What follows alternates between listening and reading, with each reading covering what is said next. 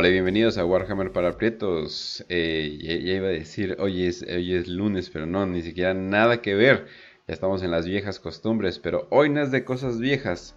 Hoy es de cosas nuevas, hoy es de cosas frescas, ya que vamos a estar viendo hoy el mero lore más nuevo cómo está la galaxia en, otros lugares. Vimos que les gustó mucho el episodio de los primarcas y qué está pasando con ellos ahorita. Así que pues decidimos pues simplemente hacer uno pero con todo el, lore actual, que es lo más nuevo, qué es lo que está pasando, etcétera, etcétera.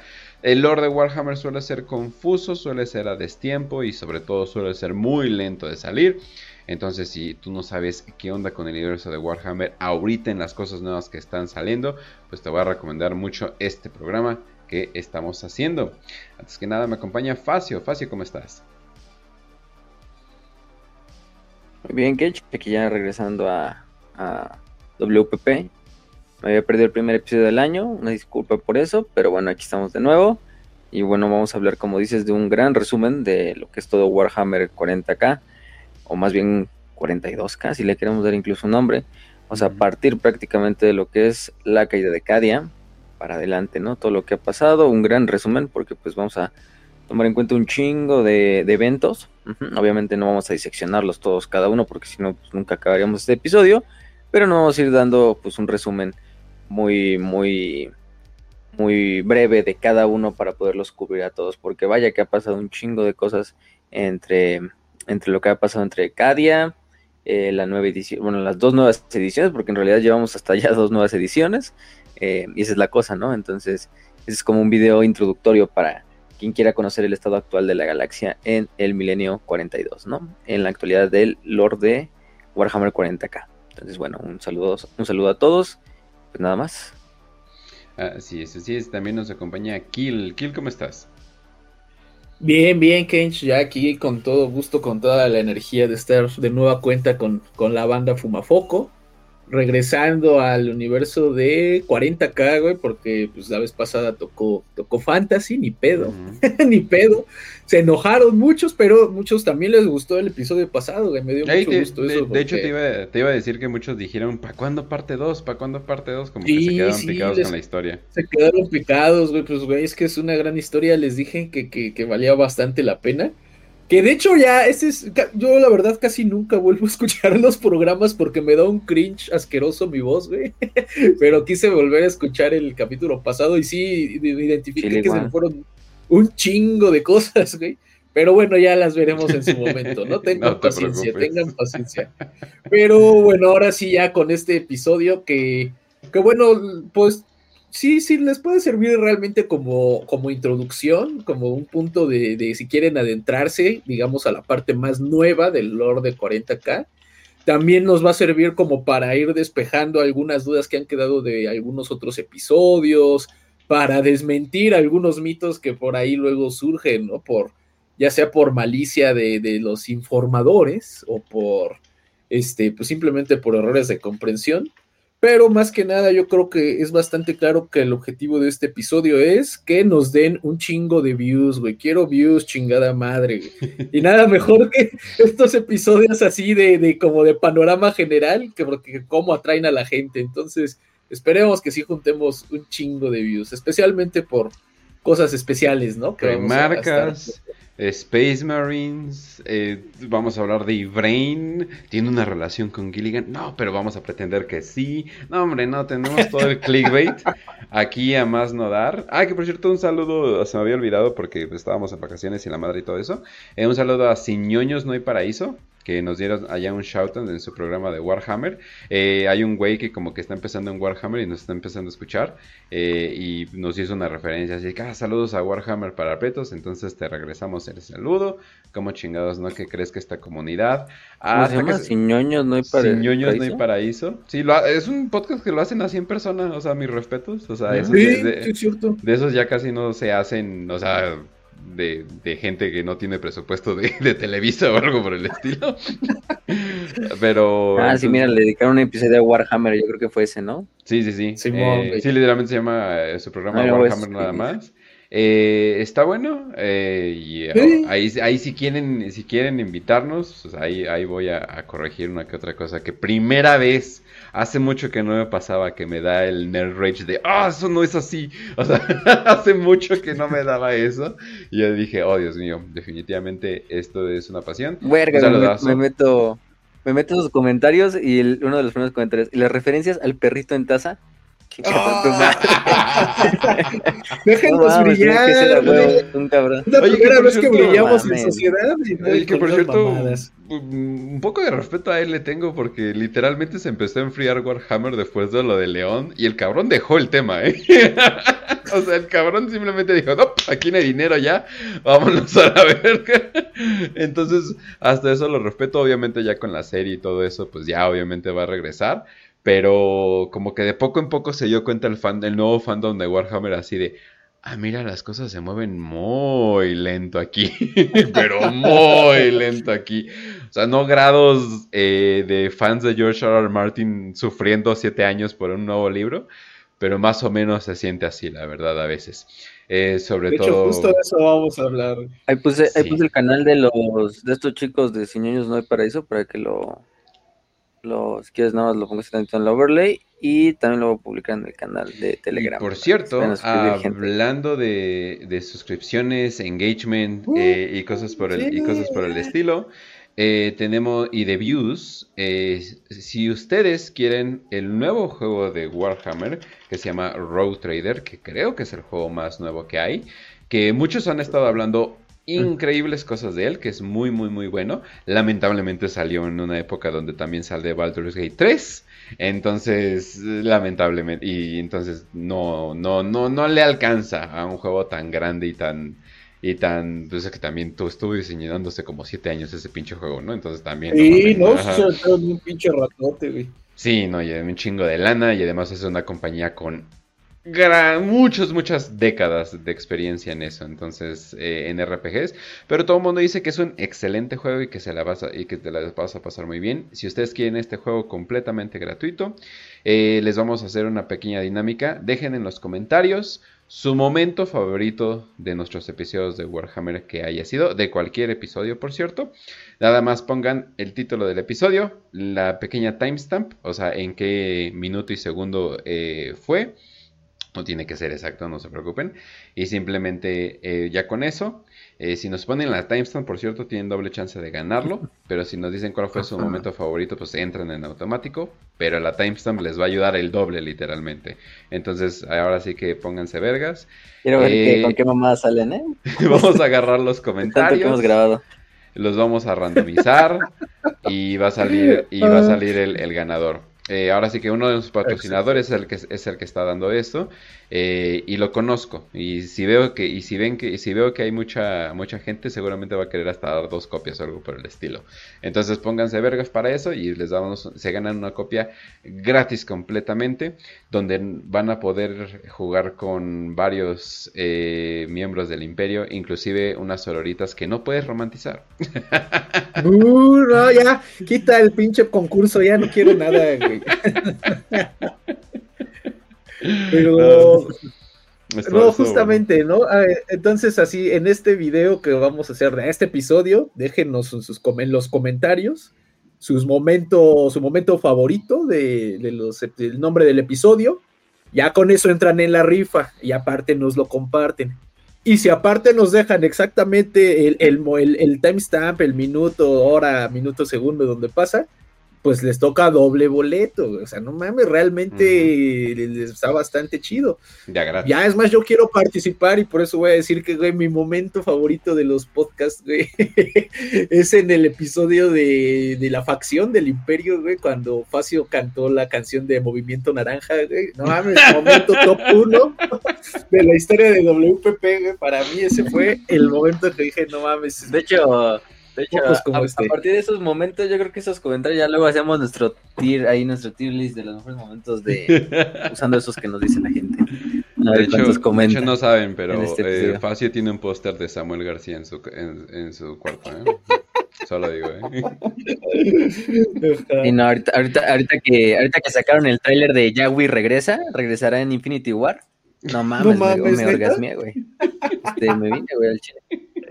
¿Lo viste, güey? Sacaron un trailer, sacaron así No, como mames. Movimiento Ciudadano, corrieron al Samuel, güey, y sacaron así como un teaser, así como de ha regresado, y sale así como un puto ovni, así como dejando a- y nada más así como, así como la, así como el Yahweh como de espaldas, así como, como preparándose, y nada más así como su, así como su uniforme, su ropita esa como de, ¿de dónde es ese güey, güey cholo? No sé qué Como madre sea. Jackie, ¿no? Y nada más, Pero pero sí, así como que espera, y dice así como de regresar a uno más, ¿sí? y ya lo sacaron otra vez la canción nueva de ese güey. Pero ya, el pinche ya güey está bien crecido, güey, ya no es Sí, no es lo que te iba a güey. decir, ya tiene como tres años de eso, güey, pinches niños. Ya está huevudo, no mames. Para mí que es otro Chale. niño aparte, güey, no ya, en la peor el ya güey ya época. haber muerto por por desnutrición crónica, güey, un pedo así, no mames, y agarraron otro ahí. Como todos se parecen, güey, pues no hay pedo. pinche agua, Este, agua con mercurio ya de, del río del río Sonora, güey, y ya de eso se murió el pobre morro. No, murió en un narcobloqueo, un pedo así, pues no mames, y este, allá en Guerrero, no sé dónde es ese cabrón. Y agarraron otro güey igualito ahí de la comunidad y dijeron, ponte el uniforme ya, güey, güey, no hay pedo. Te ves Y igual, ya te tu ves nuevo- igual, güey, pinche nuevo- prieto con cabello así. canción, güey. El corte de, de, de- de pelo oficial de la gente autóctona y De zacate, ¿no? Así pinche cabello de zacate, así. Exactamente, no, no, no, no. Pero alguien, alguien un saludo a Yahweh y y, a... y y a- sonidos como de cine cuando esté viendo Infinity War o algo así de ¡Wow! Eh, te, te voy a pasar el teaser, güey, para que, para que veas ahorita ya en- entre la mamada. Ahora te lo paso, pero... Sí, güey, es que no mames, le hicieron así como de... No mames, va a regresar, güey, o sea, como... No mames, regresará en Halo 6, güey, a la Yo verga. libremente burlándome de la madre. política Ya, argentina que por Y un año, güey. Naranja. Y luego este recuerdo que nos toca, güey. No mames, vale verga. Y recuerden, llegó el momento, se llama el video, güey. No mames. Chale, ¿Qué esto sería, mamón le puedes poner a esto esa sería madre? todavía más gracioso de no ser por el hecho que esas pendejadas las hacen con nuestro varo, güey. Sí, güey. Con lo que le dé el puto INE, pero bueno, vale, Ajá. verga. Este. Ah, espérate, no, por mira, llegó el cierto, momento, güey.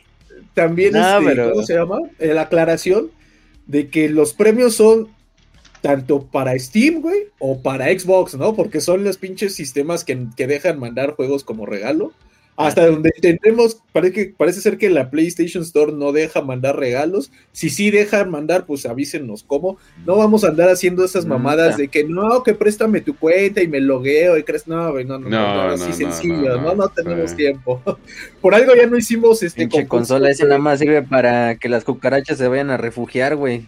No Cabrón. mames. Sí, y por algo ya no hicimos este con- el concurso de mandar cosas, de mandar miniaturas, porque luego ganan y no, pues No es llegaban. que yo vivo en la Patagonia Argentina y Esa ahorita hay guerra mamada, esa mamada del Yahweh. Lo descongelaron, güey, ve. No Nos congelaron para explotar su miseria. Ah, pero trae los tenis de la vieja, güey. Trae los tenis fosfo Ah, sí, sí, no me había fijado, güey. Ay, no, Ah, güey. Pan, perro, no mames. Que quede claro, gente, este podcast no lo patrocina ningún partido político o agrupación. Ujú. Hasta el Pero no momento nos, ya. sí, pero no nos negamos, ajá. Si nos quieren pagar. o sea, No, Adelante. sí, sí, no, por el momento no, pero si quieren hay que haga un pinche comercial del PRI y- con Space Marines y mamás así, pues ahí, ahí está nuestros ahí está nuestro correo de contacto en la parte de abajo. Pero bueno, Estaría bien vergas. güey. Por un pixel de teta de la Foso. Foso, eh, lo hacemos, eh. Yo, yo, yo estoy feliz. uf. Ujú, Y pero bueno. ahorita que es mamá, imagínate. Uf. Uh, no, Dios, dame fuerzas. Dios, dame fuerzas. Warhammer. En su prime. Pero bueno, ya, Warhammer. Programa, programa de la galaxia, familiar para toda la familia, huevo que sí. Ah, que Para sí. que lo pongan con sus hijos mientras los llevan a la escuela en el coche. Así de, "Ah, vamos a escuchar tu programa de, de ciencia ficción. Y aquí nosotros, ah, la teta de no sé quién. Ah, está chida la morra, eh, la verdad. Sí, no fácil. Sí se lo como como lo traigan. Ah, no es cierto, ya síganme con lo de Warhammer. Bueno, pues Warhammer ya va a valer verga, al parecer.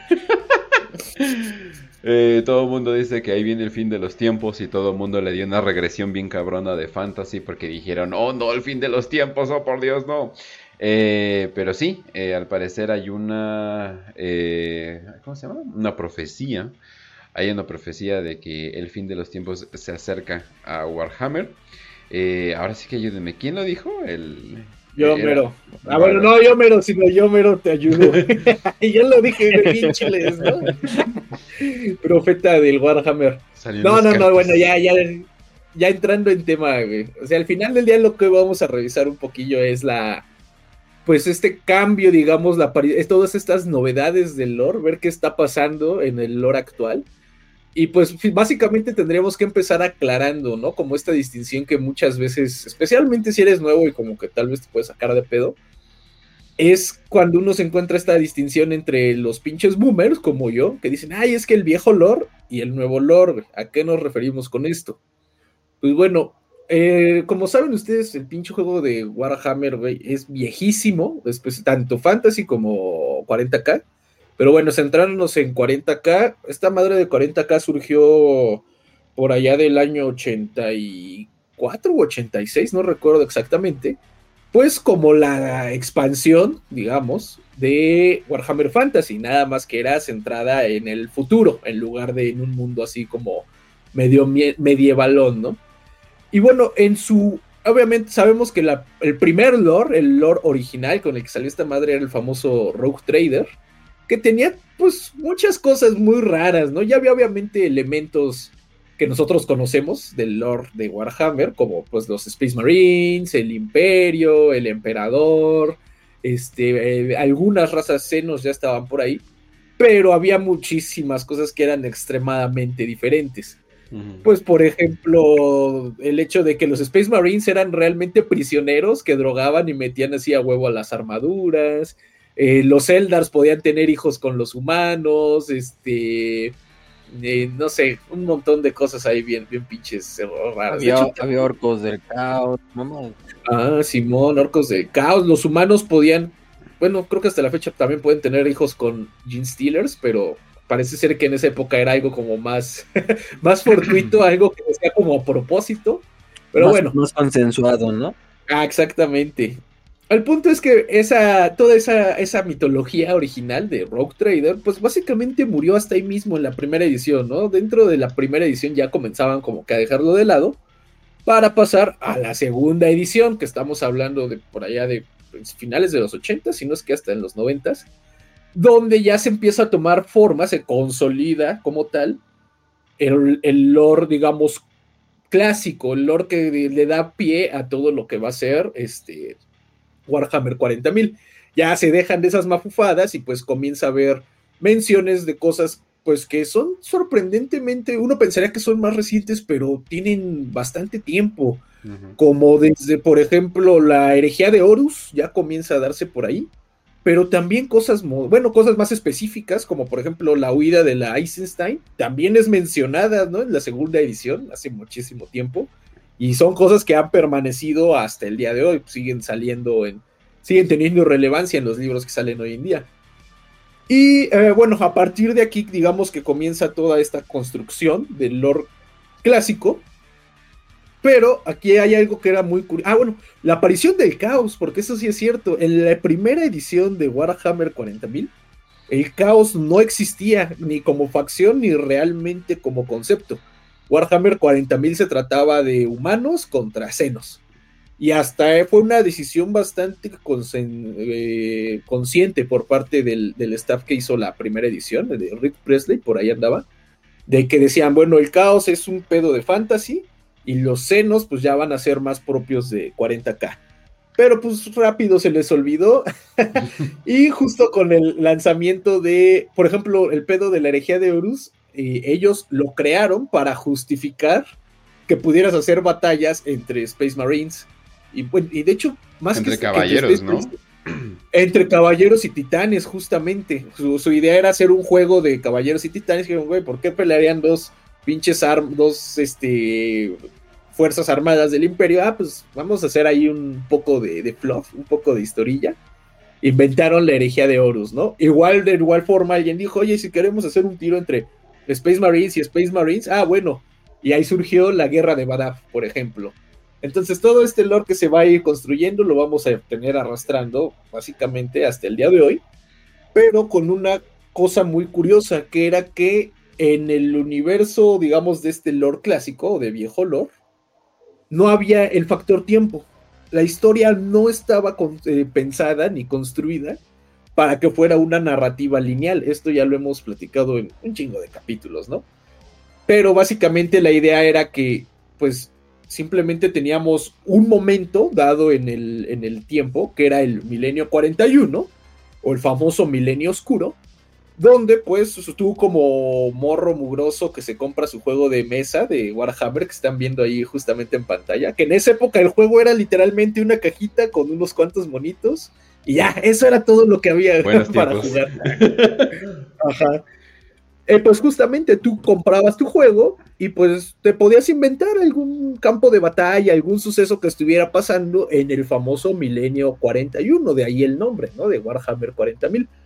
Sin embargo, pues no existía esta idea de que, bueno, el tiempo va a ir avanzando, de que va, a cambiar la cronología, sino que pues simplemente era, tú te podías participar en un momento u otro dentro de la historia, pero pues ahora sí que era una cosa, digamos, eras una gota en un vaso de agua, una cosa, digamos, insignificante en la gran escala de las cosas, porque también de ahí pues va a surgir esta idea que fue muy relevante para el viejo lore y que hasta la fecha, por más que se la hayan intentado sacudir, no pueden hacerlo los Games Workshop, que es pues de que el imperio es una cosa ahí, este, decadente, estancada en, en, términos tecnológicos, sociales y culturales. O sea, realmente la idea es que no hay progreso porque pues la franquicia no estaba pensada para avanzar, la idea era simplemente ir expandiendo en un universo sin que realmente tuviera una consecuencia alguna pues nada de lo que se contara. Eh, aquí donde vamos a tener, digamos, el primer rompimiento fuerte, el primer evento que va a, generar ahí cosas importantes. Muchos dicen, ah, es que fue hasta la cruzada de Cadia, digo, hasta la caída de Cadia. Y no, de hecho es un poco antes, un poco antes de esto se da este primer experimento, que es la Cruzada de Fuego, en sexta edición, que es así como algo así tipo la guerra de Vigilus o este, no sé, Gathering Storm, qué sé yo. Pues esta primera como campaña narrativa donde ya hay, ¿no? Como que cierto empuje de la historia muy mínimo, donde ya nos hablan de la reunión de los de los Space Marines, este punto así como de que dan a entender de que la galaxia ya no está como detenida, sino que hay cosas más fuertes que están, que hay engranes que están comenzando a girar. Y va a ser a partir de este momento donde empiezan a jugar un rol más importante las fechas. Si ustedes se van, por ejemplo, a lugares como el Lexicanum, pueden de hecho justamente ir viendo una como línea temporal, una cronología, pero lo que se van a dar cuenta es que si bien existen cosas del milenio 41 que ya vienen como puestas en, en un orden cronológico, la gran mayoría de las cosas que pasan en el milenio 41 pasan solo en dos momentos, que son indeterminado, o sea, se sabe que ocurrieron en el milenio 41, pero no se sabe exactamente en qué fecha, y en el año 999, o bueno, 998 para el caso creo de la tercera guerra de Armagedón, donde pues pasan pues un chingo de madres justamente en este momento, pues con justamente, ¿no? Para hacer reflejar esto, que es una narrativa que se está expandiendo digamos, de forma eh, vertical, pero no horizontal, ¿no? Que no está avanzando con una dirección temporal, pero sí en, dimensiones, va creciendo.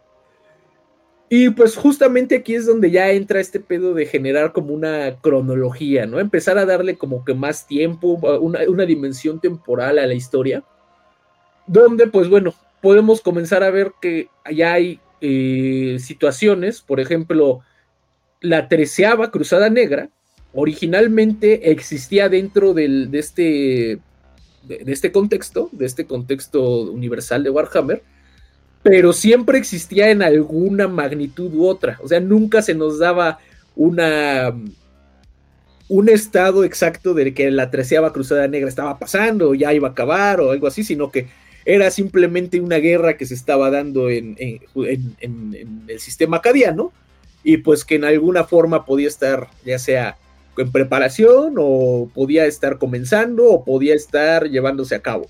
Por ejemplo, el libro de este Los Amos de la Noche Acordémonos que justo en esta parte ya se habla de la cruzada, de la treceava cruzada negra, pero no está ocurriendo, sino que Abaddon anda ahí diciendo, no, sí, ya la vamos a hacer, ya la vamos a hacer, y luego Talos dice, no, no vas a hacer nada porque estás todo menso.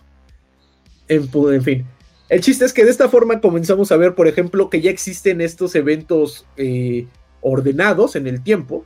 De esta forma vamos a ver, por ejemplo, la eh, doceava Cruzada Negra, que básicamente es como de los primeros eventos que conocemos del milenio 41, se da en el segundo siglo, en el mil, año 140 y tantos, si no mal recuerdo, de la, del, milenio 41. De ahí, por ejemplo, tenemos la Cruzada Macariana, que se da como 100 años después, que bueno, uno dice, ah, hay bastante espacio, ¿no? A nivel, digamos, de un humano normal, pues 100 años es un chingo, ¿no? La mayoría de nosotros realmente no tenemos como un acercamiento, una, un, algo que podamos nosotros identificar como inmediato de hace 100 años, ¿no? Nosotros conocemos cosas de hace 100 años por libros de historia. La misma idea, digamos, se transferiría al universo de Warhammer, ¿no? Ah, bueno, hubo 100 años de diferencia, suena poquito, pero pues para, digamos, en términos humanos ya había pasado un chingo de tiempo.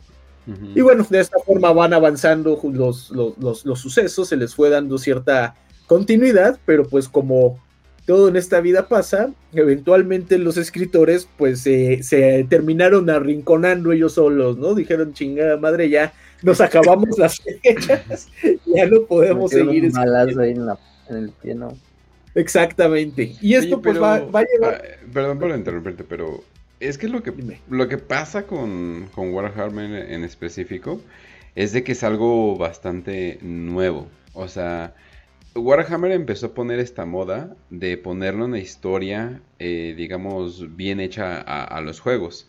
Y era como que esta apuesta que estaban dando así de que, pues, a ver a, ver cómo sale como que esto que esto que queremos hacer, ¿no? O sea, queremos hacerlo como más, narrativo, queremos dar canon, queremos eh, cambiar las cosas, etcétera, etcétera, ¿no? Toda esta pelea de que si es canon esto, de que si es canon lo otro, o algo que he escuchado decir de que no eh, es canon hasta que se demuestre lo contrario y cosas por el estilo. O sea, lo he visto porque hay mucha gente que no sabe como que oye, pero antes era esto y ahora es esto y ahora es esto, bla, bla, ¿no? Lo puedes ver como la historia de simplemente perspectivas, eh, la, manera en de que tú puedes atestiguar algo, decirlo, eh, y como se van pasando los miles de años, de repente se va transformando a otra cosa que no, eh, o sea, todo ese tipo de cosas. Pero cuando empezaron a hacer esta historia, como para empezar a agarrar, eh, no solamente es un juego de mesa y está en este setting, y como que queremos tenerlo de, tal manera, ah, era una, era una gran apuesta, o sea, porque usualmente haces juegos de mesa basados en settings ya establecidos como por ejemplo, pues El Señor de los Anillos, Dune, o sea, todo este tipo de cosas son cosas ya establecidas, entonces te puedes mover y puedes hacer juegos ya con todo lo establecido, ¿no? Inclusive hasta la fecha, ¿no? Hacen juegos de videojuegos basados en tal franquicia, ¿no? Ya, pues ya toda la franquicia está, está, establecida. Pero el hecho de que el propio juego ya está evolucionando y va cambiando y cosas por el estilo, o sea, se mueren personajes, o sea, eso, eso, eso nunca se veía, ¿no? Obviamente, por ejemplo, ahorita todo, ah, que mucha gente está, les está mamando el juego de Malifox y Malifox mata personajes y ya no los puedes jugar, ¿no? Eh, en el modo de juego normal. Y es como que, ah, cabrón, ¿no? Eso, eso no lo han visto. Pero eso lo empezó a hacer Warhammer, que empezó a poner historias, que empezó a poner no sé qué, que empezó a hacer varias cosas. O sea, es algo que no se veía antes. Entonces sí fue una gran apuesta de decir, oye, si cambiamos la historia eh, simplemente como para avanzar esto? Entonces ahí sí se vieron como que muy innovadores en ese aspecto. Sí, de hecho hasta si lo comparas con otro tipo de franquicias o, de universos, como les gusta decirle a los chavos, de ciencia ficción o de fantasía, sí tiene este elemento que es bastante eh, innovador, bastante radical y arriesgado incluso, que es esta, este hecho de tener como una narrativa que se va bifurcando pero que digamos no depende, o al menos en este viejo lore, no dependía del avance del universo. Porque justamente, ¿no? Nosotros vamos a ver en este viejo lore que si bien sí existían como ciertos elementos cronológicos, pues la gran mayoría de las historias ni tienen este elemento cronológico ni realmente dependen de él. Las batallas que llevan a cabo eh, la cruzada de Sabat, pues no tienen impacto realmente fuera de ellas mismas, ¿no? y, al mismo tiempo tampoco se ven eh, afectadas por lo que estuviera pasando en, este, en Octarius o por lo que estuviera pasando en Val. Entonces, esta parte yo creo que es la que le, lo vuelve muy innovador al viejo lore, que sin embargo lo vamos a perder, ¿no? Es lo que vamos a ver ahorita más adelante toda esta parte se va a comenzar a dejar de lado a partir del final de la séptima edición para darle pie, digamos, a una narrativa mucho más cercana a, a, que te guste Star Wars. O sea, tú no puedes tener películas de Star Wars sin mover la cronología, ¿no? Es como una condición necesaria para que tú puedas hacer una película, bueno, al menos de las que no son spin-off, ¿no? Y al final del día las de spin-off lo que buscan es como rellenar tantito los, los huecos que quedan en esa línea, pero o sea, la parte temporal en esa narrativa pues es fundamental, porque tienes la historia del Padre, del Hijo y del Espíritu Santo. No, no sé, la última ya no la vi. pero o sea, sí, eh, eh, tienes que ir siguiendo este camino y de hecho necesariamente eso te va a llevar, si tú vas siguiendo en el tiempo una historia, la forma más sencilla de que tú como lector o como televidente eh, la, puedas seguir es anclado a, una, a un punto, que en este caso son los personajes, eh, los Skywalker o Harry Potter y su familia, o la comunidad del anillo.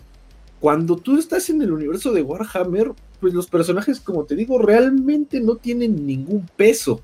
Tienen un peso para su historia, pero tú como bien puedes estar leyendo las historias de Minka Lenx, puedes estar leyendo las historias de Talos, de los Amos de la Noche, y puedes estar eh, también leyendo las historias de, del Red Gobo, y pues realmente no hay un punto de intersección y creo que eso es lo, lo que era padre en ese viejo lore, que no era necesaria esa intersección, porque al final del día cada historia separada pues enriquecía el mundo de su propia manera. Y pues de la misma forma que tenías las historias de comedia de Cyphers Kane, tenías las historias de guerra de los fantasmas de Gaunt, de, Gaunt, y tenías, no sé, las historias de terror de, pues no sé, alguna historia de terror que haya por ahí. Entonces, digamos, esto es lo que va a formar el viejo lore y que finalmente termina rompiéndose por, por esta, pues yo creo que por la misma, ¿qué será? Sí había como una incapacidad de sostener pues una franquicia en el que no importa tu historia. Me imagino que terminas como alienando a tu mismo, bueno, una parte importante de tu fanbase. Si al final del día les dices, bueno, es que estas historias no están pasando, o todas estas historias que yo te estoy contando que forman tu contexto y que de forma necia te estoy dando como ciertos cliffhangers, pues nunca la, te la voy a, seguir contando, ¿no? Como por ejemplo la historia de Gilliman, o sea, en el viejo lore, Gilliman nunca estaba diseñado como para que fuera a regresar. Sabíamos que había sido el primarca de los Ultramarines y sabíamos que estaba medio muerto, que medio lo había matado Fulgrim, hasta tal grado de que, no me acuerdo, en alguno de esos viejos códex, te contaban que se supone que Gillimar estaba ahí en el polo norte de Macrash y lo tenían en una cámara de, animación suspendida, pero te lo ponían así, ¿no? Como digamos en, letras chiquitas, como un, pequeño pie de página, de que no, y cuando han llegado varios este, peregrinos a ver su tumba y que han venido así cuando eran morros y cuando ya eran viejos, antes de morir, ellos dicen que ellos se han dado cuenta que la herida de Gilliman se ha ido cerrando poco a poco, ¿no? Lo cual era como más bien para darle sabor, pero al final del día ya te empezaba a dar como este, como que te empezaba a dar pie para que realmente sí ya continuaras la historia. Y pues realmente creo que fue demasiada la tentación de decir, tenemos estas historias que le llaman mucho la atención a la gente, que no se están explotando, en ese momento no se explotaban a propósito, pero bueno, pues me imagino, ¿no? Que sigue, sigue este hecho, pues a tal grado de que finalmente te dotas de una cronología, ¿no? Algo que no estaba diseñado para tener una cronología, que es lo que nos va a dar, pues justamente el famoso eh, año 999 del milenio 41, que es cuando ya le empezamos a dar fechas a las cosas, pero pues le tienes, terminas haciendo todo en el mismo año, ¿no? No, y hasta tú mismo te, metes el pie así de decir, no, pues es que los ultramarines eh, les dieron en la madre en la primera guerra tiránida. Pero al mismo tiempo también ya andaban ahí peleando, no sé, algún otro evento. Y así, nah, pues a ver qué onda, ¿no? Te están diciendo que crear un Space Marine toma décadas. Y sin embargo, los pinches ángeles sangrientos, la guardia sanguinaria la destruyen a cada rato y a cada rato vuelve a seguir estando ahí la guardia sanguinaria, pues a ver qué onda, ¿no? Entonces, bueno, el punto de esto es que ya nos tendríamos que ya ubicar ahora sí en el Warhammer con cronología, ¿no? El Warhammer con años. Y dentro, digamos, de esta historia que nos, digamos, sería la precursora de lo que nosotros le estamos diciendo de forma arrogante el nuevo lore, pues digamos que el punto de partida, ahora sí justamente, lo podríamos considerar a partir del año 744 del milenio 41. ¿Por qué? Porque en algún códex, no me acuerdo en cuál, te plantean que en el planeta de Corinto, justamente en este año, surge un profeta, un profeta que al final del día la, la, Inquisición lo va a tachar como de hereje y lo va a matar. Pero el acto de herejía de este profeta es que aparentemente él ve el futuro con sus poderes psíquicos y eh, plantea que se viene el fin, el cómo, aquí no es el fin de los tiempos, es el tiempo del fin o el time of, time of ending. Que realmente, pues lo que te está diciendo es que el imperio está entrando en sus últimos días. El imperio ha entrado ya en, eh, eh, en, su última etapa y realmente está cercano a destruirse, ¿no? A acabarse el imperio. Justamente es aquí donde ya está, digamos, el, el, el setting que todos queremos y conocemos del universo 41 donde bueno, para esto ya nosotros tenemos atrás todo un bagaje, ¿no? Lo que vendría siendo la herejía de Horus, eh, la Gran Cruzada, las, bueno, las épocas de las historias de los primarcas, pues, primarcas técnicamente pasaron también antes de esto, ¿no? Tenemos este, ¿qué otra cosa? El, la era de la apostasía, este, la guerra de la bestia, ¿no? Todo esto es lo que nos ha ido construyendo, pues digamos, estos personajes que nosotros conocemos, bueno, no son personajes, las facciones, si así lo queremos ver. En la guerra de la bestia tenemos ahí a la Death Watch, en la herejía de Horus tenemos este, a los capítulos y a la Inquisición, la era de la apostasía pues nos va a dar el la Ordu Hereticus y las hermanas de batalla, etcétera, etcétera. ¿Cómo? No sé que las hermanas justamente.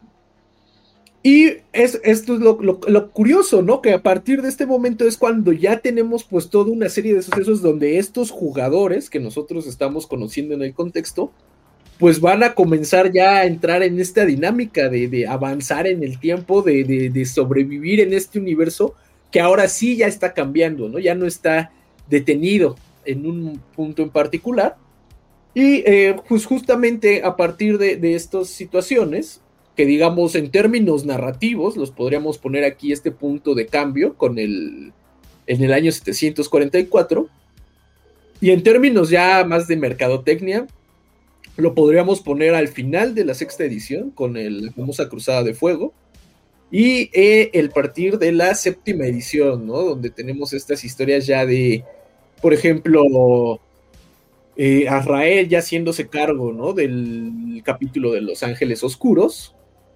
Y pues ya historias mucho más complejas, e historias que nosotros ya tenemos mucho más conocimiento, porque para, atrás de esto, pues no conocemos tanto, tenemos como ciertos atisbos, ¿no? En forma de estas historias o de estas narrativas, digamos, a grandes rasgos, de la época de la apostasía, de la guerra de la bestia, pero no teníamos una narrativa tan detallada, pues como sí lo vamos a tener a partir de este punto de la profecía de Corinto.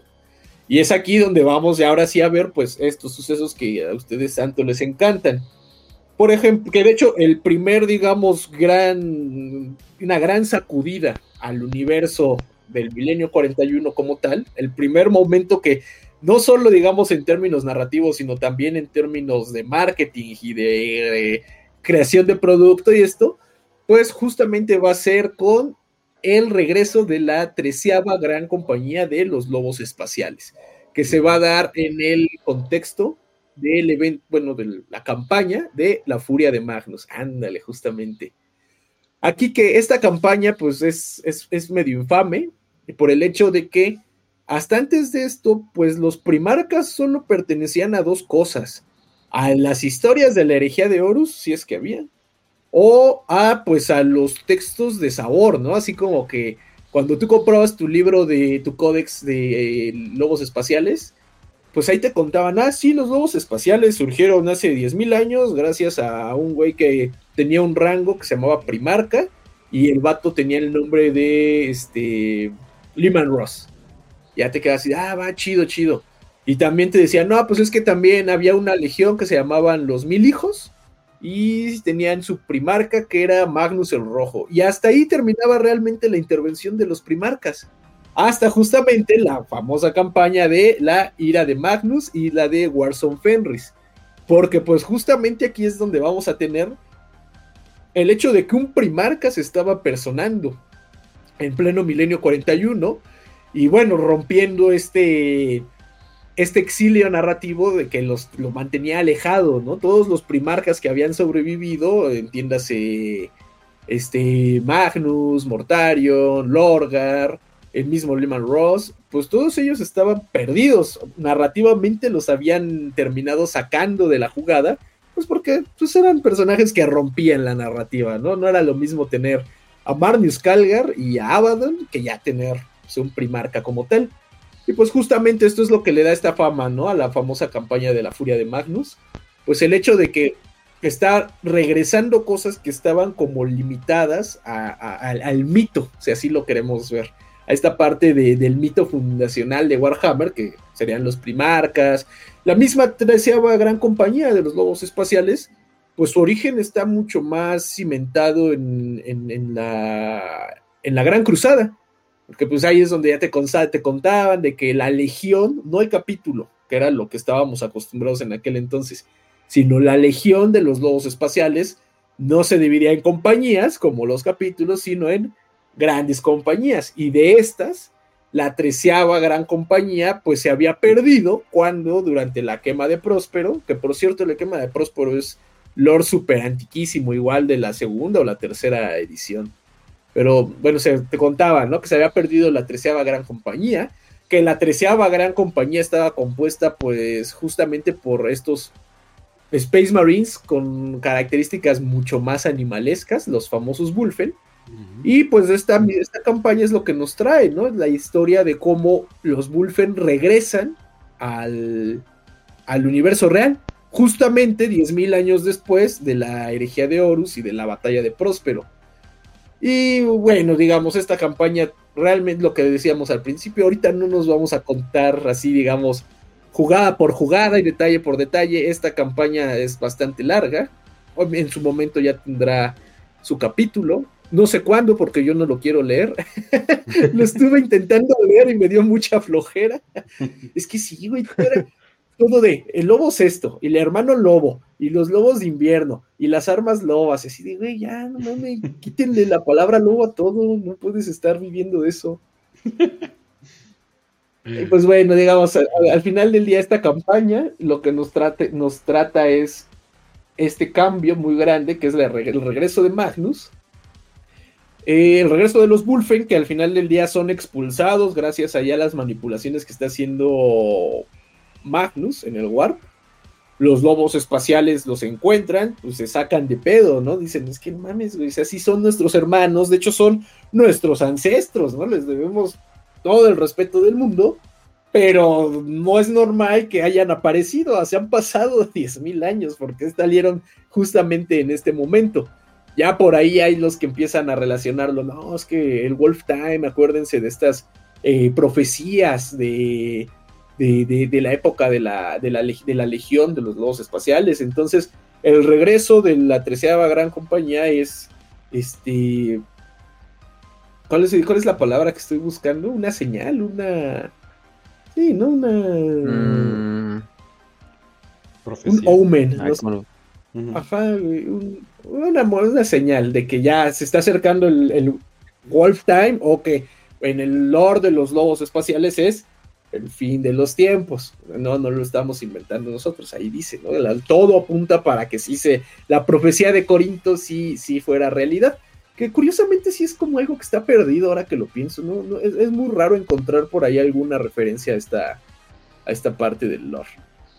Pero bueno, pues no creo que hayan como querido así de que acabar ya con el universo estilo fantasy, o sea, porque digo, les empezó a generar mucho dinero.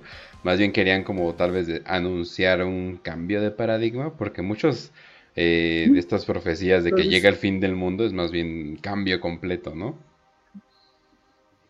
Sí, de hecho puede ser una buena, una buena razón. Pero efectivamente, ¿no? Eh, tenemos este primer elemento y luego, digamos, sigue la campaña.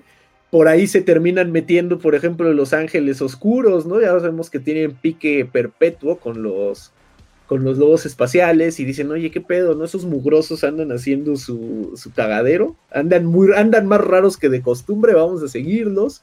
Luego por ahí también se les terminan juntando los caballeros grises, dicen, oigan, aquí huele a herejía. ¿Por qué están los lobos espaciales persiguiendo a alguien y por qué los ángeles oscuros están persiguiendo a los lobos espaciales? Pues no sé, vamos a seguirlos nosotros también. Y todo culmina pues en la aparición de, ahora sí, Magnus el Rojo, el regreso de Magnus el Rojo, que se le había pasado en su torrecita, meditando, estudiando, dejando que Ariman hiciera su desmadre, dejando que su legión ahí se, se organizara y se estuviera acuchillando por la espalda. Dejando que Ariman fuera el nuevo protagonista. De hecho. Y eh, viene una campaña, ¿no? Viene ahora sí ya la unificación, que de hecho eso ya lo hablamos un poquito en, la, en el capítulo de los mil hijos. si no lo han escuchado, vayan a escucharlo, estaba muy bueno. Eh, viene la reunificación de la Legión de los Mil Hijos y ahora sí la, invasión del planeta como tal de Fenris, ¿no? este lugar que es la cuna de los lobos espaciales, donde pues vamos a tener ya pues el combate abierto, ¿no? Entre estas tres, los tres capítulos, Ángeles Oscuros, Lobos Espaciales y Caballeros Grises, contra las fuerzas de los Mil Hijos. Y va a, terminar, eh, bueno, eh, básicamente el buen no me acuerdo si es Logan Grimnar o Ragnar Blackmane, que empuña ahí un hacha cornesca. Y Korn nada más porque le da mucha gracia bulear al elegido de, Mag, de, de Sinch, pues permite que le, que le haga daño, que le, da suficiente poder al hacha para poder desmadrarse a Magnus. También creo que por ahí llegan unas hermanas del silencio, ya le dan en la madre a Magnus, pero no sin antes, pues Magnus terminar de cambiar el lore ya de forma irreversible porque pues genera un gran cambio que es el regreso de eh, Sortarius, o más bien la entrada de Sortarius al universo real, el planeta de los hechiceros, termina poniéndolo eh, donde alguna vez estuvo el planeta Próspero, que terminó siendo arrasado ahí durante la herejía. Entonces, pues eso ya nos daba como este cambio de paradigma, donde pues los primarcas ya no eran algo de mitología, a nivel del mismo, este, del, mismo lore, sino que ya había un primarca ahí de regreso, un primarca vivo, y pues bueno, a partir de esto realmente solo iba a terminar de pues cambiar las cosas, ¿no? Por ahí vamos a tener otros grandes sucesos del año 999, como serían pues eh, eh, la derrota de las tropas imperiales en Golgota, después de la Segunda Guerra de Armagedón, que concluiría con el regreso de Gaskul a, Armagedón por su tercera vuelta, ¿no? por la, tercera guerra de Armagedón, donde pues, se terminaría ya de, encontrar ahora sí con los este, templarios negros, si no mal recuerdo, ¿no? Son los de la tercera cruzada, la tercera guerra de Armagedón. Eh, otro suceso ahí importante sería la entrada ahora sí ya documentada, de la flota en, enjambre este, Leviatán. No, le voy a decir Leviatán, siento que es muy de mamador, para mí es Leviatán.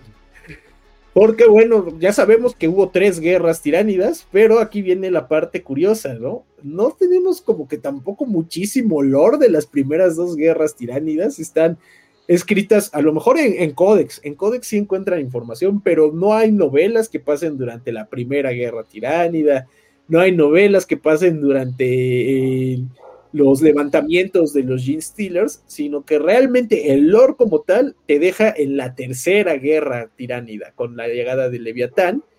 Y pues ya, que bueno, parte del lore evidentemente siempre han sido, pues, bueno, del milenio 41, ha sido la presencia ahí de, ¿cómo se llamaba la primera? De Kraken y de Behemoth. Behemoth. Ajá, exactamente pero ellos digamos que son como un personaje, un, jugador en, el, en, el, en la galaxia que ya estaba presente. Leviatán ya te habla de que en un momento particular, que en este caso es el final del milenio 41, pues está entrando una nueva flota mucho más grande, que ya no la pueden destruir como a la primera, ¿no? Que la, se supone que la destruyeron de un bombazo casi casi. y eh, bueno, la flota Leviatán ya sabemos que va a estar presente en varios sucesos, donde va a destacar pues la guerra de Octarius y comienza lo que va a ser la, de, la devastación de Val, donde bueno, esa parte, las dos ya tienen capítulo, ¿no? Ya tenemos episodio de las dos, exactamente. Ahí, pasa algo cagado. Siempre he dicho que Behemoth es como una simple la flota enjambre Behemoth para mí siempre ha sido un chingo de potencial desperdiciado porque como, como sirve Behemoth es para ver una historia de, ensalzamiento de los Ultramarines como muchas otras historias.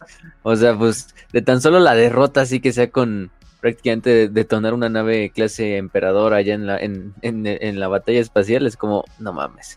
Kraken, Kraken fíjate que sí estuvo mucho mejor escrito que Behemoth. Y yo creo que es también una flota enjambre a la que la gente no le da mucha importancia, que está muy como infravalorada. Pero Kraken sí tuvo bastante narrativa, o sea, y sí fue una flota enjambre que le costó al, a la galaxia, pues, acabar con ella, o sea, tantos esfuerzos, no solo de, del Imperio, sino también, por ejemplo, de los Eldars, ni se diga, con la batalla esta en, creo que era Yanden, creo que el mundo astronave de Yanden, si no mal recuerdo, este, donde incluso llegan los corsarios y todo este pedo. Eh, y Leviatán es lo, interesante de Leviatán es que a diferencia de las otras dos que llegan desde creo que era el oeste galáctico, no más bien del este galáctico, em, Leviatán llega por abajo, llega en una posición totalmente sorpresiva en la cual pues puede abarcar gran parte de la galaxia porque llega literalmente por el centro y las tendrils se van hacia la periferia. Entonces es lo que el Leviatán, que es una flota enjambre tan tan tan numerosa que prácticamente va a ser el artífice de dos guerras tiránidas, ¿no? La tercera, que es la que conocemos como esta gran guerra donde se vienen muchísimas eh, conflictos más aislados, como es Octarius, como es Val, etcétera, etcétera. Em, y la cuarta, que es la actual, que bueno, ahorita todavía no hablamos de ella, pero vamos a hablar más adelante de ella. Y que a la que yo creo que próximamente le vamos a dedicar también un episodio, porque puta, ya también ya tenemos mucho olor de, de esa cuarta gran guerra tiranida, que es la guerra contra Leviathan o Leviatán, este... De hecho, si algo de aquí, o, una de dos, de todo lo que vamos a mencionar, solo hay de dos sopas, una de dos, o le vamos a dedicar un episodio en algún futuro, o ya tiene episodio, ¿no? sí, justamente, ¿no? Entonces ahí, ahora sí que no hay excusa, no hay excusa. Pero bueno, tenemos ahí la devastación de Val, que pasa algo muy chistoso con la devastación de Val, que lo vamos a ver ahorita cuando hablemos de, del el fin del viejo lore y el inicio del nuevo lore. Pero bueno, otras cosas curiosas. Por ejemplo, yo no sabía que es hasta el milenio 41 que aparece el Imperio Tau.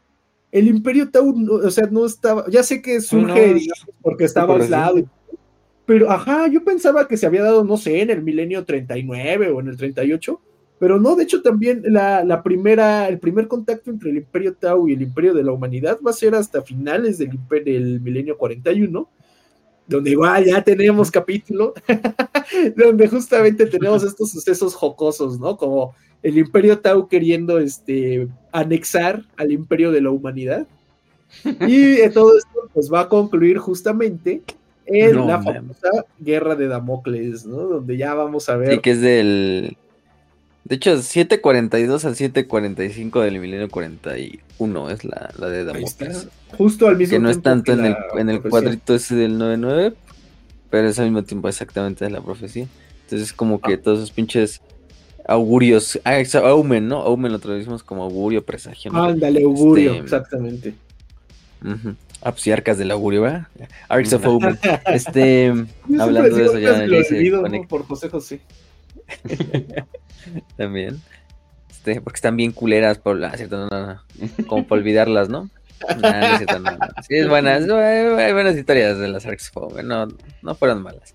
Pero bueno, el chiste es que, sí, o sea, el Imperio Tau lleva bien poquito en el oro. O sea, se habla de que su origen es ese 6000 años antes donde se pierde esa madre del mecánico y ven a los Taus así todavía como cavernícolas. Pero de que ya se forma un imperio es hasta milenio 41, fácil, fácil. O sea, 6000 años después, que sería, pues sí, mil años después. 6000, perdón.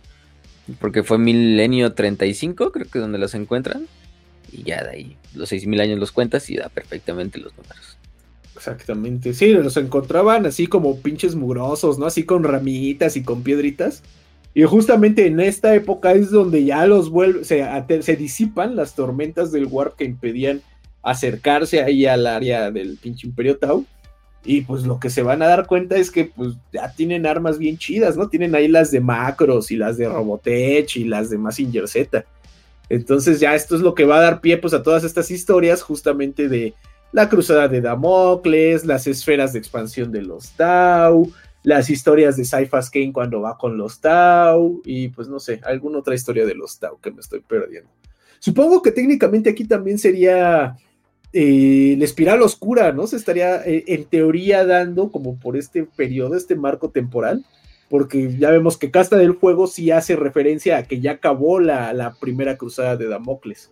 Entonces por ahí también podremos este, e, enmarcar todas las cosas que tanto nos gusta hablar de, de Peter Fejerbari. Un saludo a tipo cualquiera y a este, ¿cómo se llamaba el, este camarada que nos ayudó la vez pasada? Esteban.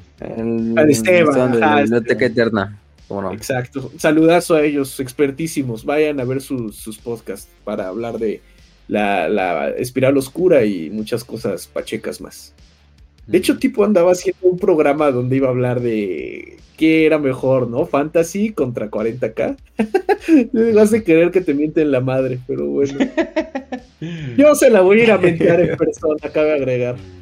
Pero bueno, otra cosa que tenemos ahí también interesante durante este último, estos últimos días del milenio 41, eh, vamos a tener el gran despertar, que va a ser como esta pequeña serie de sucesos aislados, pero que van a comenzar a darse con más frecuencia, donde básicamente lo que está pasando es que hay este incremento, este disparo en la cantidad de Psykers que hay en el universo, en la galaxia.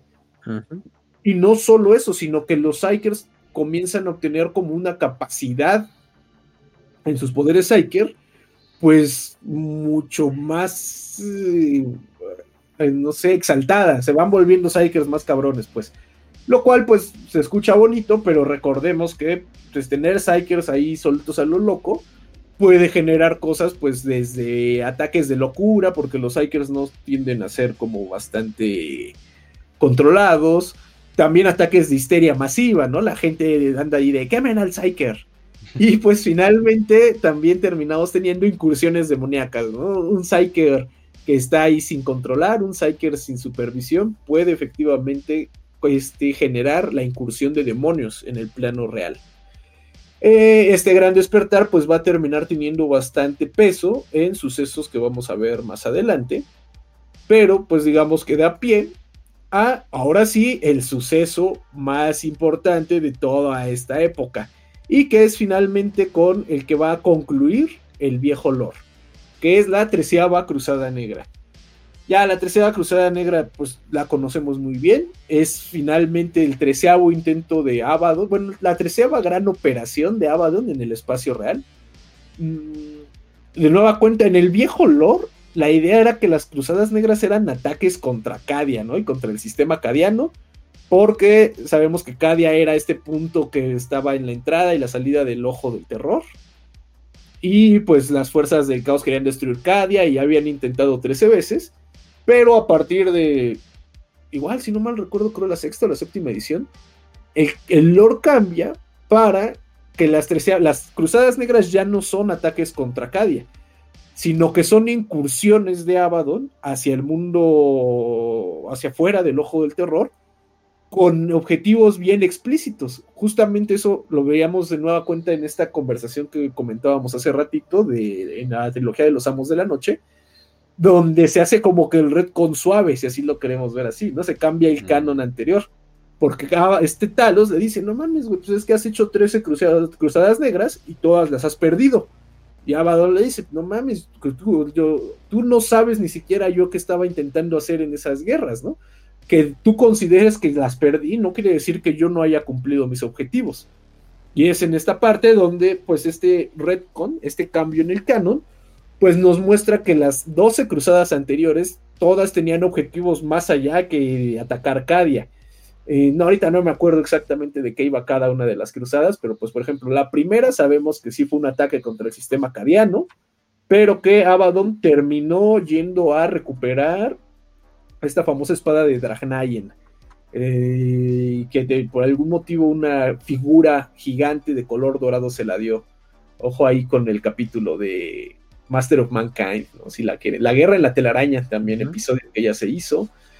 Ah, la segunda o la tercera cruzada negra es una cruzada bastante curiosa porque es una cruzada donde igual se lanzó un ataque contra muchos planetas, se hizo un desmadre, pero en esta nos cuentan que esta cruzada negra había sido de hecho profetizada por un santo del imperio que se llamaba San Gestalt. Justamente esta cruzada se lleva a cabo, se lanza un ataque contra el, sistema acadiano, pero Abaddon se va no, se queda en el sistema acadiano, sino que va al planeta donde está la tumba de este San Gestalt y destruye la tumba, porque parte de la profecía decía que eh, este santo iba a regresar para defender al imperio en su momento más, este, pues que más lo necesitaran. Y de hecho, por ahí no recuerdo, hace poco leí una historia, algo así de Warhammer, y sí mencionaban ese nombre de San Gestalt, de, ay, entonces Luego que han preguntado qué cosa les gustaría saber, ah, estaría interesante saber que, le dieran su lore, ¿no? De San Gestalt, qué chingados era y qué, qué, era lo que iba a hacer. Pero bueno, ya no lo hizo porque Abaddon le ganó, ¿no? le ganó el tiempo y dijo, ándale, perro, y le clavó ahí una estaca en su ataúd o algo así. Igual era vampiro. Bueno, el chiste es que así como esa pasaron otras 10 cruzadas negras la doceava Cruzada Negra ya entra, ya entra dentro del milenio 41, la así llamada Cruz de Guerra Gótica. También ya tenemos episodio de eso, donde de igual forma, ¿no? Se planteaba que la guerra originalmente había sido un ataque contra el imperio, cuando pues resulta que eh, ya tenemos esta idea de que en realidad era el intento de Abaddon de destruir o hacerse del control de las, este, fortalezas de piedra negra. Exactamente, las fortalezas de piedra negra, para poderlas usar, ahora sí, en la treceava cruzada negra. Bueno, ya la historia de la treceava cruzada negra igual es muy amplia para abarcarla en este momento. De hecho, recién salió un libro, ¿no? De la caída de Cadia, escrito por Robert Ratt, el mismo que escribió este The Infinite and the Divine. Mm. Y bueno, realmente este es el punto donde terminaba el viejo lore justamente les decía, el, viejo Lord siempre tenía la treceava cruzada negra estando a punto de ocurrir o ocurriendo. Y eh, básicamente la historia era como la conocemos. Abaddon salía del ojo del terror, liderando la flota más grande del caos, vista desde la herejía de Horus, y comenzaba un ataque contra todo el sistema acadiano iban acompañados de, lo iban acompañando a él todas las legiones traidoras, lo iban acompañando muchas bandas de guerra, muchos capítulos renegados Astartes, fuerzas del caos, y terminaban tomando, llegando a la superficie de Cadia. En la superficie de Cadia comenzaba la guerra, y mientras la guerra estaba pasando, liderada por este, el buen Usar Karkrid, que está ahí en pantalla, también teníamos el hecho de que eh, llegaba pues un miembro del Mechanicum a supervisar algunas cosas extrañas. Este miembro del Mechanicum era nada más y nada menos que nuestro buen amigo Belisarius Cole, que iba y eh, identificaba que lo que estaba deteniendo la expansión del ojo del terror hacia el espacio real eran estos monolitos de piedra negra que estaban ubicados a lo largo de todo el planeta. Belisarius Cole comienza a investigarlos, intenta identificar cómo funcionan y qué es lo que hace que funcionen. Y justamente es en este punto donde va a conocer a otro personaje muy importante del lore, que es Tracy en el infinito.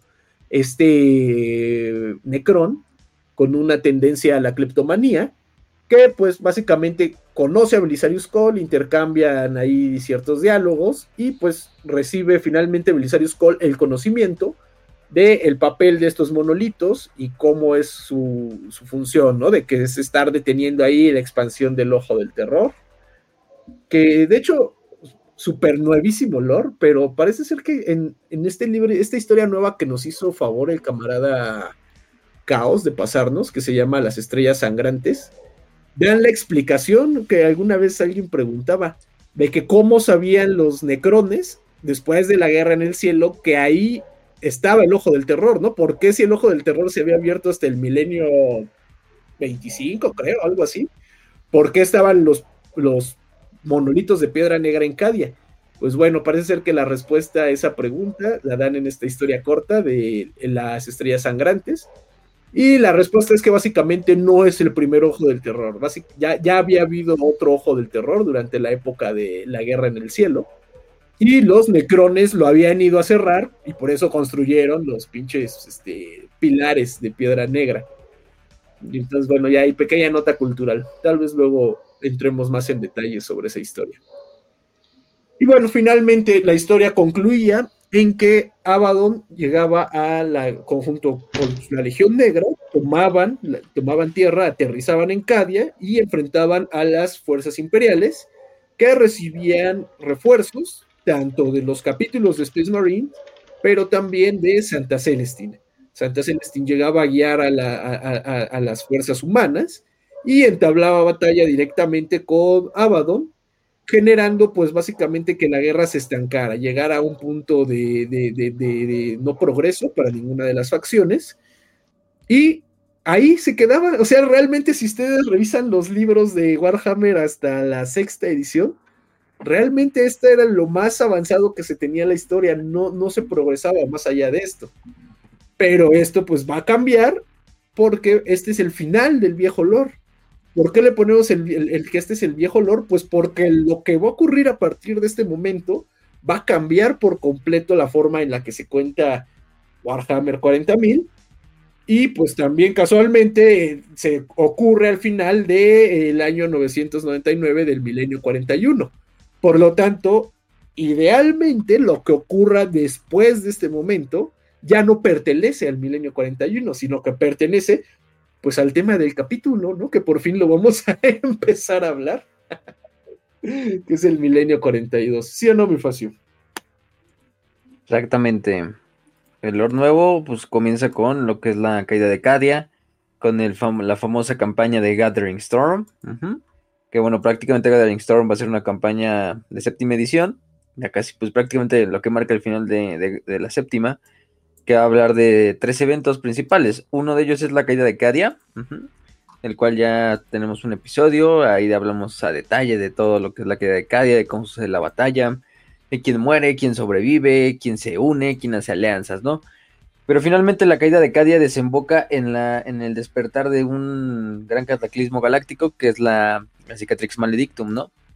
Que es prácticamente esta brecha disforme que rompe la galaxia en dos.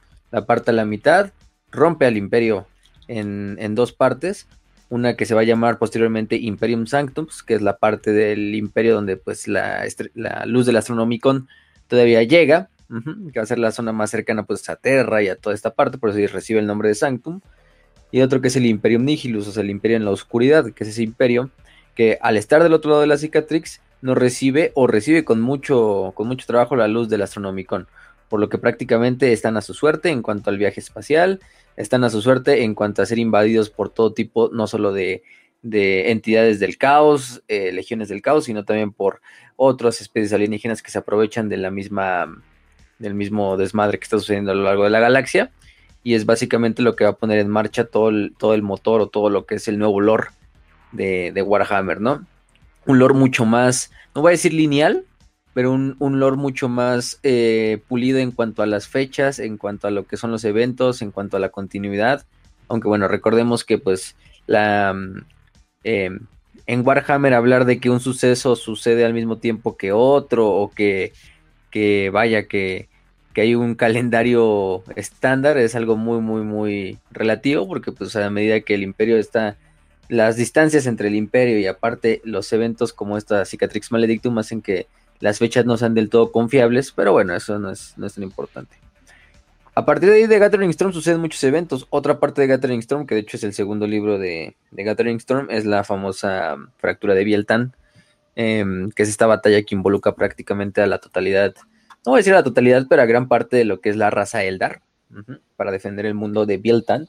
Y también va a haber el despertar de una nueva facción dentro de los propios Eldar, ¿no? Lo que son los conocidos como Inari, que prácticamente van a ser los, los seguidores de, del dios de la muerte Iniad liderados por Ibrain, que era una simple esclava que, luchaba en los, en los estos pits ahí de, de que prácticamente se vuelve su mensajera, su profeta, si lo queremos ver así, y que va a juntar a muchos, muchos Eldar de todos los tipos, exoditas, eh, Drukari, eh, Asuriani, etcétera, para buscar esta manera de revivir este, a este dios de la muerte, vengar a los dioses anteriores de los Eldar y finalmente darle muerte también a, a su archienemigo, que en este caso pues es Slanesh, ¿no?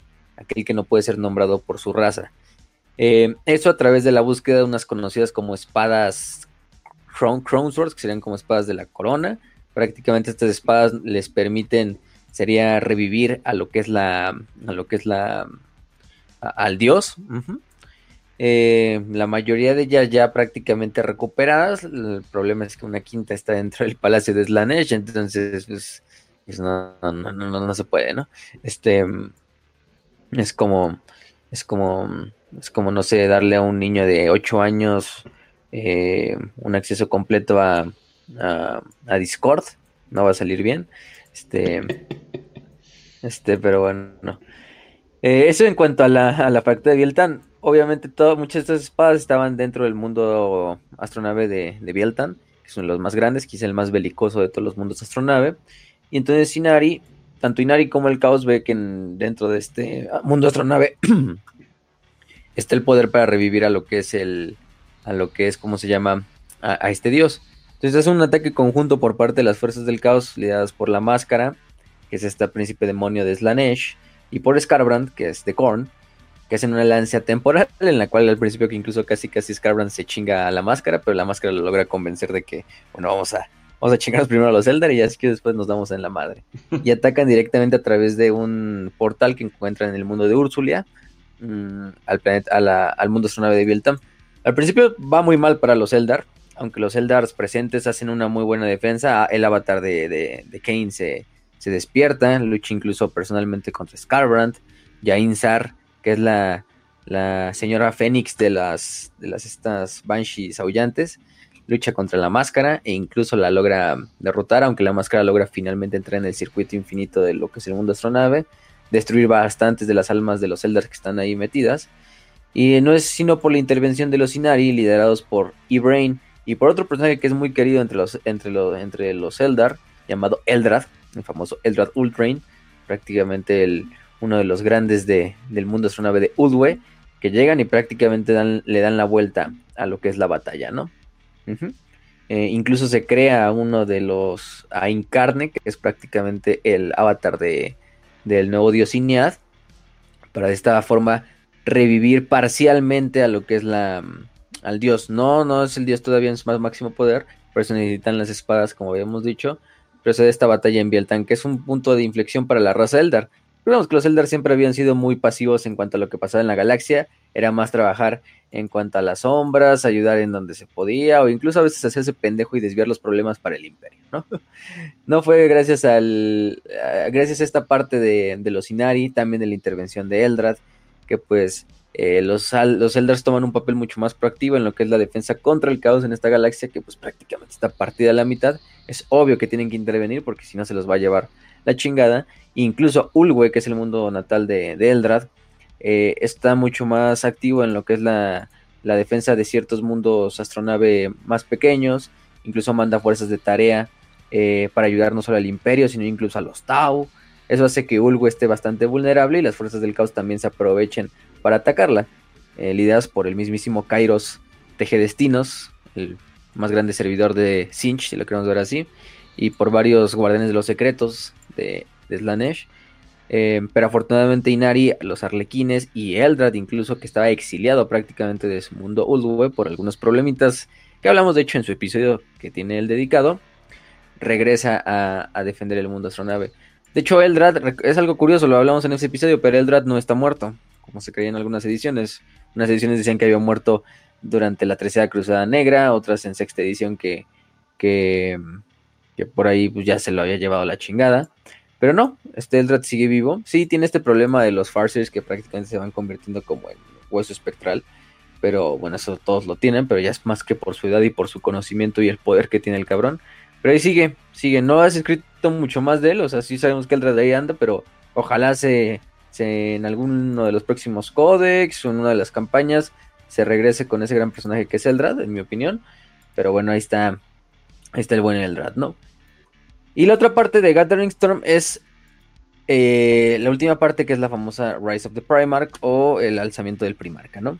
Que prácticamente habla de lo que es la, el regreso, en este caso de, de Gilliman, ¿no? Eh, en un esfuerzo conjunto entre lo que son algunos sobrevivientes que logran escapar de, de, de, de Cadia, ayudados principalmente por los Inari, que utilizan algunos portales de la telaraña para evacuarlos. En este caso estamos hablando de, eh, en este caso, miembros como lo es eh, Santa Celestine. Eh, ¿Quién más iba en esa, en esa, en ese grupito? ¿Quién más iba? Mm, este, Belisarius, güey. Belisarius. Los Templarios Negros, la Inquisidora. Los Templarios Negros. ¿Cómo se llama la del sombrerote? La Inquisidora. Sí, está. ¿Greyfax? No. Ah, sí, Greyfax, Greyfax, ajá. Greyfax, ajá, exactamente. Que de hecho Cole lleva en ese momento lo que es la, armadura de la... Bueno, ha mejorado lo que es la armadura de, de Gilliman. Con eso prácticamente hacen un plan en el cual es regresar a lo que es Macragh para intentar revivir a lo que es el Primarca, ¿no? Entonces este esfuerzo que es prácticamente una odisea, sí, una odisea, eh, de llegar hasta Macragh, que de hecho Macragh en ese momento también está siendo asediado por fuerzas, por fuerzas caotas, para intentar revivir a, Gilliman. Tiene éxito este, este plan, finalmente se llega. Se, tanto los esfuerzos de los Inari de su tecnología como también las nuevas, ¿cómo se dice? Tecnologías investigadas por este Belisario Cole le dan a, Robot Gilliman un nuevo chance, prácticamente lo hacen despertar de su trono en un momento muy épico que bien sucede en estas, estas novelas de Dark Imperium, escritas por, ¿cómo se llama este güey? Gaptorp, ¿no? O creo que se fueron de Gaptorp o... No, de Goy Halley, perdón. Sí, de, de Goy Halley. De Goy Halley. Siempre confundo esos dos cabrones. Pero la de Dark Imperium. Este, que finalmente logran hacer que Gilliman se pare del trono y vuelva a liderar a lo que es el imperio. Obviamente Gilliman cuando se despierte le dicen, no, no, pues ¿qué crees? Que el imperio está en la mierda, o sea, acabamos de perder Cadia, está partido a la mitad, no sabemos ni qué putas madres, el imperio está como un pollo sin cabeza yendo de un lado a otro, pues tú, alguien tiene que tomar el, mando, ¿no? O sea, ser el regente en estos momentos de, de, de, de, peligro, ¿no? En estos momentos de, de, oscuridad. Y obviamente Gilliman, siendo el, el, gran admin que es, pues avienta prácticamente a lo que es un esfuerzo para llegar a Terra, entrevistarse con su padre y, vamos a decirlo así, autonombrarse regente del imperio para darle prácticamente una eh, darle esa cabeza al pollo que le falta, ¿no? En lo que después de miles de años en estasis, o sea, uno pensaría que literalmente se levantaría así de ¿qué qué? Así como que no mames. ¿Qué madre? ¿Qué madre se está pasando? Pero no, dice, ah, ok, todo está de la verga, ah, bueno. Sí, es una buena, buena parte esa. De, viene también, por ejemplo, ahí en lo de Gathering Storm, que es la famosa cruzada terrana. Esta parte que va a ver a, a, Gilliman, a gran parte de los Ultramarines, eh, a otros personajes que se van añadiendo ahí en el camino, como es Cypher. de, todo, exactamente, güey, con pinche adición random, ¿no? Así, los Ultramarines y Cypher. sí. este, ¿quién más? Este, el gran, el gran mariscal Mario Amalric, bueno, que luego fallece durante la, durante la campaña. Asesinado por Oigan, ¿no hemos hablado de la teoría de que Cypher lo más probable es que sea Alfaris o Megon? No. No, esa creo que no Ah, hemos hablado, güey. Ok, no, luego, el- luego se las cuento. Eso sí no lo he escuchado, pero, pero bueno. Este. mm, suceden muchas cosas durante esta cruzada terrana. Entre ellas, prácticamente este peregrinaje que hacen todas estas fuerzas que se juntan alrededor de lo que es Gilliman, tanto de Capítulos Astartes como de Sororitas, como también las por Santa Celestine, de otros capítulos Astartes que se van añadiendo por el camino. Y del otro lado va a haber bastantes enemigos de todos los dioses prácticamente. Desde Norgol, pasando por Magnus el Rojo, pasando por Scarbrand, pasando por otros, ¿no? Eh, por Euron Blackheart, incluso también participa dentro de esta, de esta campaña, si la queremos ver así. Es un peregrinaje bastante curioso, donde incluso Gilliman va pasando por mundos que han sido corrompidos por Norgol y simplemente la presencia de, de hace que, estos planetas se curen. Y eso ya nos da una pista como a este nuevo mm, destino que va a tener Gilliman tarde o temprano, que vamos a ver reflejado en la novela de Godblight, donde prácticamente va a pasar a ser un, un nuevo avatar del, del dios emperador, aunque obviamente el- al momento en que le dicen, no, ¿qué crees que el imperio ahora se basa en una teocracia absoluta en, en honor a tu padre? Pues a Gilliman se escandaliza y diga, no mames, ¿qué es esa mamada? Pero Gilliman, obviamente sabiendo que 10.000 años de, de fanatismo religioso no son tan fáciles de curar, pues obviamente se acepta como a regañadientes este destino que tiene el imperio finalmente. O sea, ahí es lo más sensato. Obviamente no te vas a poner al pedo de, oh, no, pues ya me desperté y voy a cancelarles la religión a todos los trillones de habitantes del imperio en el, en el momento en donde más donde más la necesitan, ¿no? Entonces como que regañadientes acepta esto, pero obviamente también empieza a hacer purgas. Bueno, eso lo vamos a ver más, más después ya cuando llegue a Terra, eh, de ciertas instituciones imperiales algo ya corruptas, de principalmente que tienen que ver con la Inquisición o con la administración de los señores de Terra.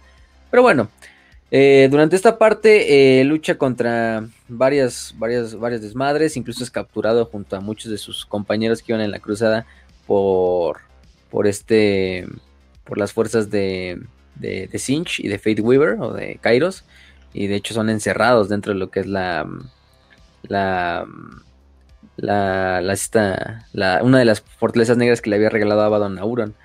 Cagadamente es rescatado por quien menos te lo esperarías, es rescatado por Scarbrand. Tú dices, ¿cómo?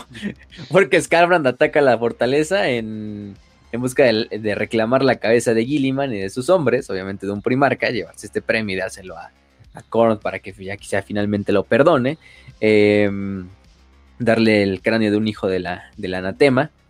Y pues obviamente esta, esta, esta fortaleza está custodiada no solo por miembros de lo que eran los de los Corsarios Rojos, sino también por fuerzas de Sinch. Entonces, pues qué perfecto también eh, escenario donde pues puedes matar dos pájaros de un tiro, ir a matar demonios de Sinch y servidores de Sinch, y aparte llevarte la cabeza de la, de la anatema, ¿no? Eh, sucede una batalla, de hecho ahí son, No eh, son rescatados. ya empiezo a sospechar de Scarbrand, ¿eh? O sea, si tuviera un centavo por cada vez que Scarbrand salvó un primarca de su muerte, tendría dos, lo cual no es mucho, pero está raro. Y son salvados curiosamente por otras personas totalmente que no tienen que estar en ese momento, que es Cypher y Silandry Bell Walker, que es un, un arlequín, que llegan y salen prácticamente a Gilliman y a los y a estos prisioneros de la de, de la de la de la cárcel dentro de lo que es la la, la fortaleza negra. Suceden varias varias batallas dentro de esta, incluso llega la Legión de los Malditos, que también dan prácticamente pasan el, la balanza hacia el lado de los imperiales. Incluso Scarbrand ataca a Gilliman y tienen un y tienen un duelo donde pues Gilliman está siendo superado por el por el devorador de sangre, digo de almas, perdón, para variar. y no es sino gracias al sacrificio del mariscal Amalric de los Templarios Negros que sacrifica y logra empalar a, a, a por el por el corazón. Gilliman prácticamente le da hace termina el trabajo y asesina a Scarbrand, ¿no? Lo, lo destierra.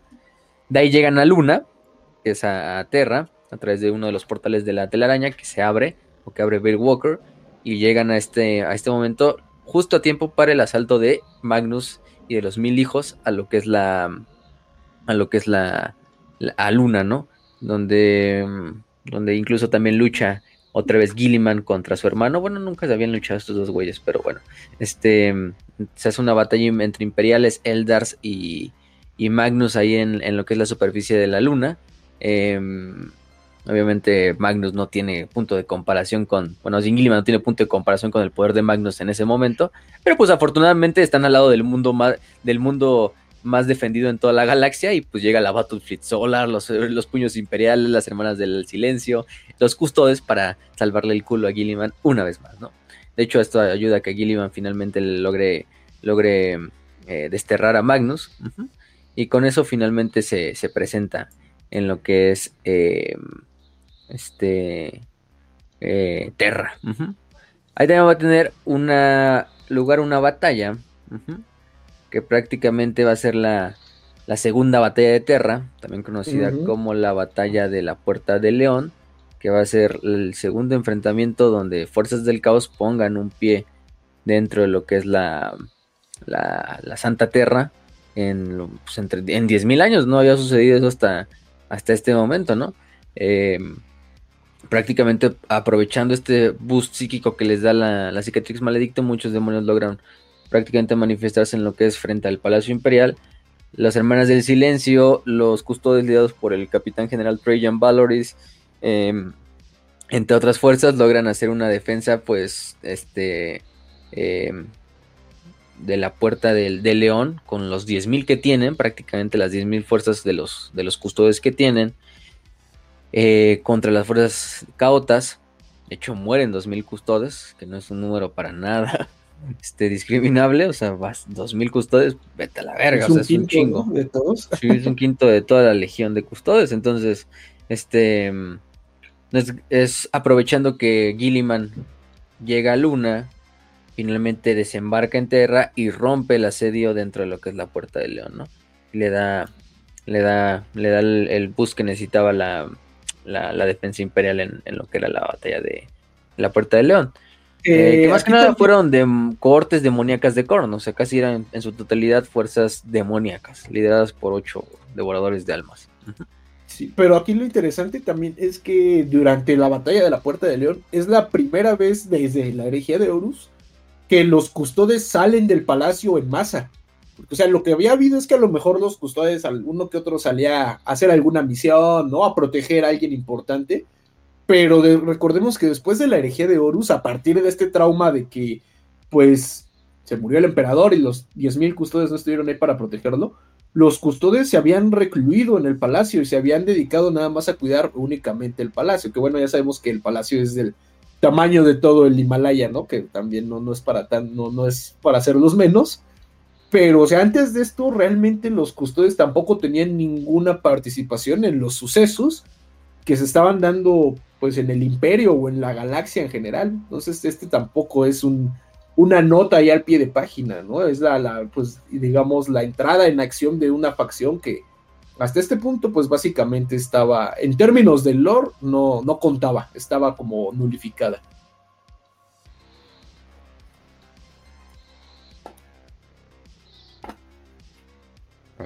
Estoy bueno. Gilliman llega. Perdón, es que pensé que estaba con el micrófono abierto. Ah, ok.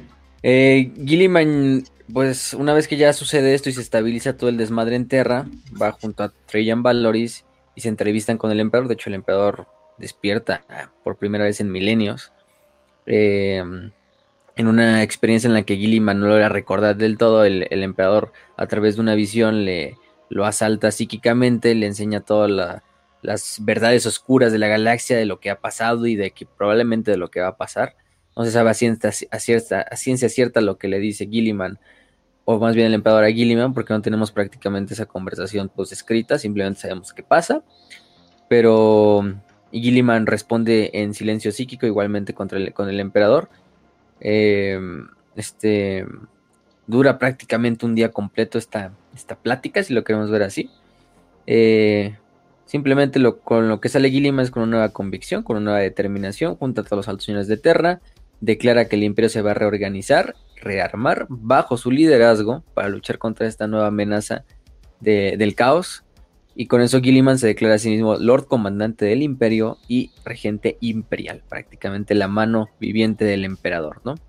Eh, con esto va a reorganizar un chingo de instituciones imperiales, pero un chingo. Entre ellas incluso también el calendario imperial, lo que le va a dar un poco más de... de de, dinamismo a lo que es el, tiempo y la estadificación del tiempo en la galaxia. Eh, yo creo que cuando hablemos de la cruzada Indomitus, de hecho lo vamos a, tocar con más detalles aparte.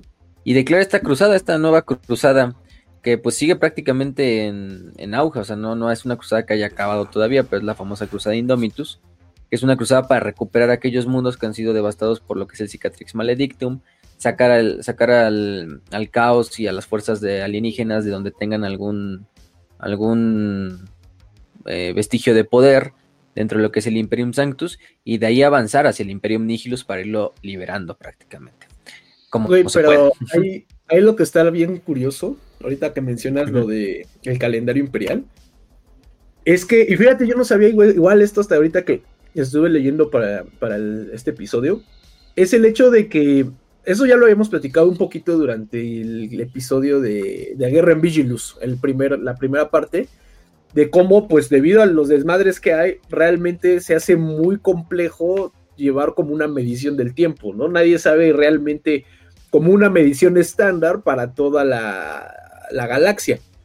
Entonces ya es lo que vimos ese capítulo de que Gilliman propone, bueno, cada quien empiece a contar de acuerdo a cómo ellos han sentido para este a partir de que salió el ojo de la, cicatriz maledictum, ¿no? De que el ojo del terror se convirtió en la cicatriz maledictum en el, en el firmamento. Pero lo que estaba leyendo que está cagadísimo es que ya había habido un intento. Cuando Gilliman llega a la Tierra, sí hace un intento como de ver qué pedo con el tiempo, ¿no? Ver en qué fechas están. Y que según esto él utilizó así como cinco sistemas que se habían utilizado a lo largo de la historia de, de la humanidad, desde el calendario imperial que creó el emperador hasta algunas otras versiones. Pero lo que me cagó de risa, güey, es que se supone que Gilliman lo intentó y él tampoco logró descifrar en qué pinche año estaban. Pero el problema es que ese güey hace como una estimación y dice, ok, hay la, hay la posibilidad de que estemos en el milenio 42 pero también es muy probable que sigamos en el principio del milenio 41, o sea, la ciencia es probable que estén en el milenio 42. No se puede eliminar del todo esa, esa posibilidad. Sí, de hecho, pues ahí está una guerra civil casi casi en el imperio por tan solo este pedo del calendario, que es el Chrono Strife, entre lo que es la Ordo Cronos, que era una ordo de la Inquisición, que prácticamente se encargaba de hacer todo esto del calendario imperial, y la nueva facción que forma a Gilliman, que es la Locos Histórica Verita, este, que es esta forma de que forman este nuevo calendario imperial. De hecho, está ahí un ejemplo perfecto ahí en, el, en la wiki que te dan con, con el sistema Vigilus, ¿no? O sea, pero ahora es como, como que el tiempo se basa en fracciones cercanas a... O sea, es una fracción de post cicatrix maledictum, o sea, y eso se habla prácticamente eh, en el nuevo calendario y aparte se le da como un como un grado de ¿cómo le podemos decir? reliability en español es como exactitud, o sea, sí más o menos de certeza, ajá, de qué tan certero es el tiempo, ¿no? O sea, si entre más alto sea el número es que ese calendario, esa fecha no es tan certera porque pues está más alejada del astronómico ni de Terra, pero es un desmadre. Luego lo explicamos con mucho más detalle, pero está está padre, está creativo cómo le cómo le hacen. Y pues bueno, o sea, yo creo que sirve al menos para... Se hace un calendario más local finalmente, ¿no? O sea, ya no puede estandarizar a un imperio que de por sí no está estandarizado para eh, en nada y, se hace esta, este nuevo calendario. Pero al final también es la forma de Games Workshop, güey, bueno, de los que hacen el lore, de evitarse problemas de continuidad, ¿no? De que dices, oye, pero si se ah, pues supone que la cruzada Indomitus acabó en el año 100, ¿por qué en el año 200 todavía seguían peleando, güey? Y te quedas así de, ah, por problemas de calendario. Ah, continuemos. Literalmente. Es una buena justificación. Lo hizo un hechicero, literalmente. Sí, ahí sí, literalmente lo hizo un hechicero. Entonces, bueno, se hace la gran cruzada Indomitus. Esta pinche cruzada que se va a ver formar a, cientos de flotas, a grupos de batalla que van a salir a lo largo de todos los, de todos los ejes de la galaxia a ir liberando. Hechos tanto por eh, por fuerzas obviamente de la Guardia Imperial, de las Armas de Batalla, pero más importante, una nueva creación hecha por Belisarius Cope.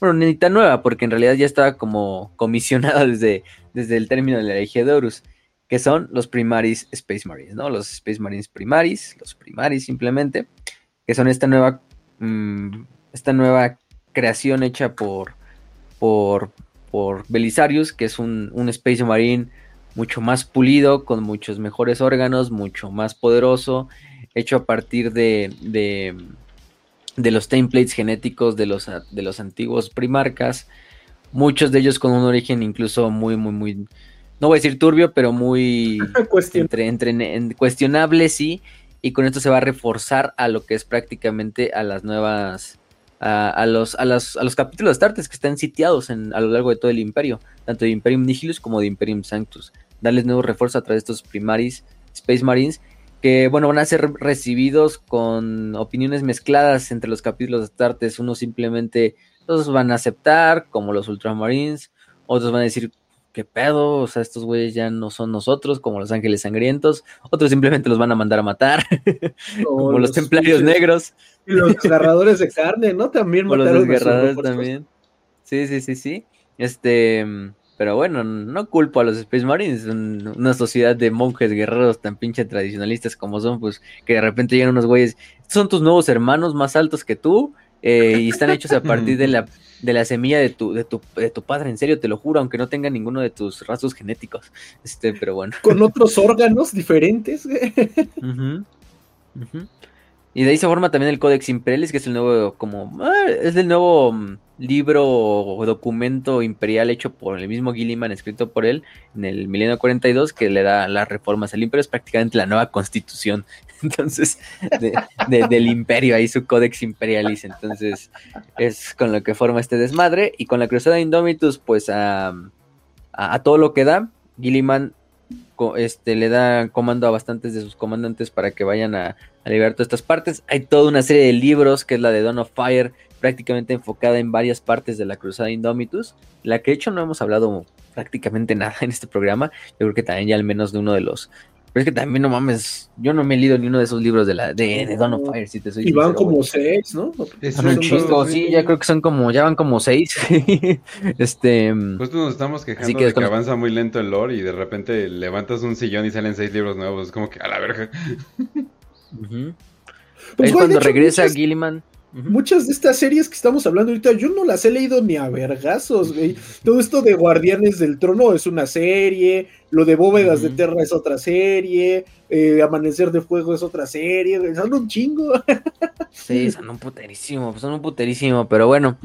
Gilliman, Gilliman ahí es cuando regresa a, a, a, con las noticias de que prácticamente las fuerzas de Norgol, que se han reorganizado en este en este, después de estas famosas guerras, eh, ¿cómo se dice?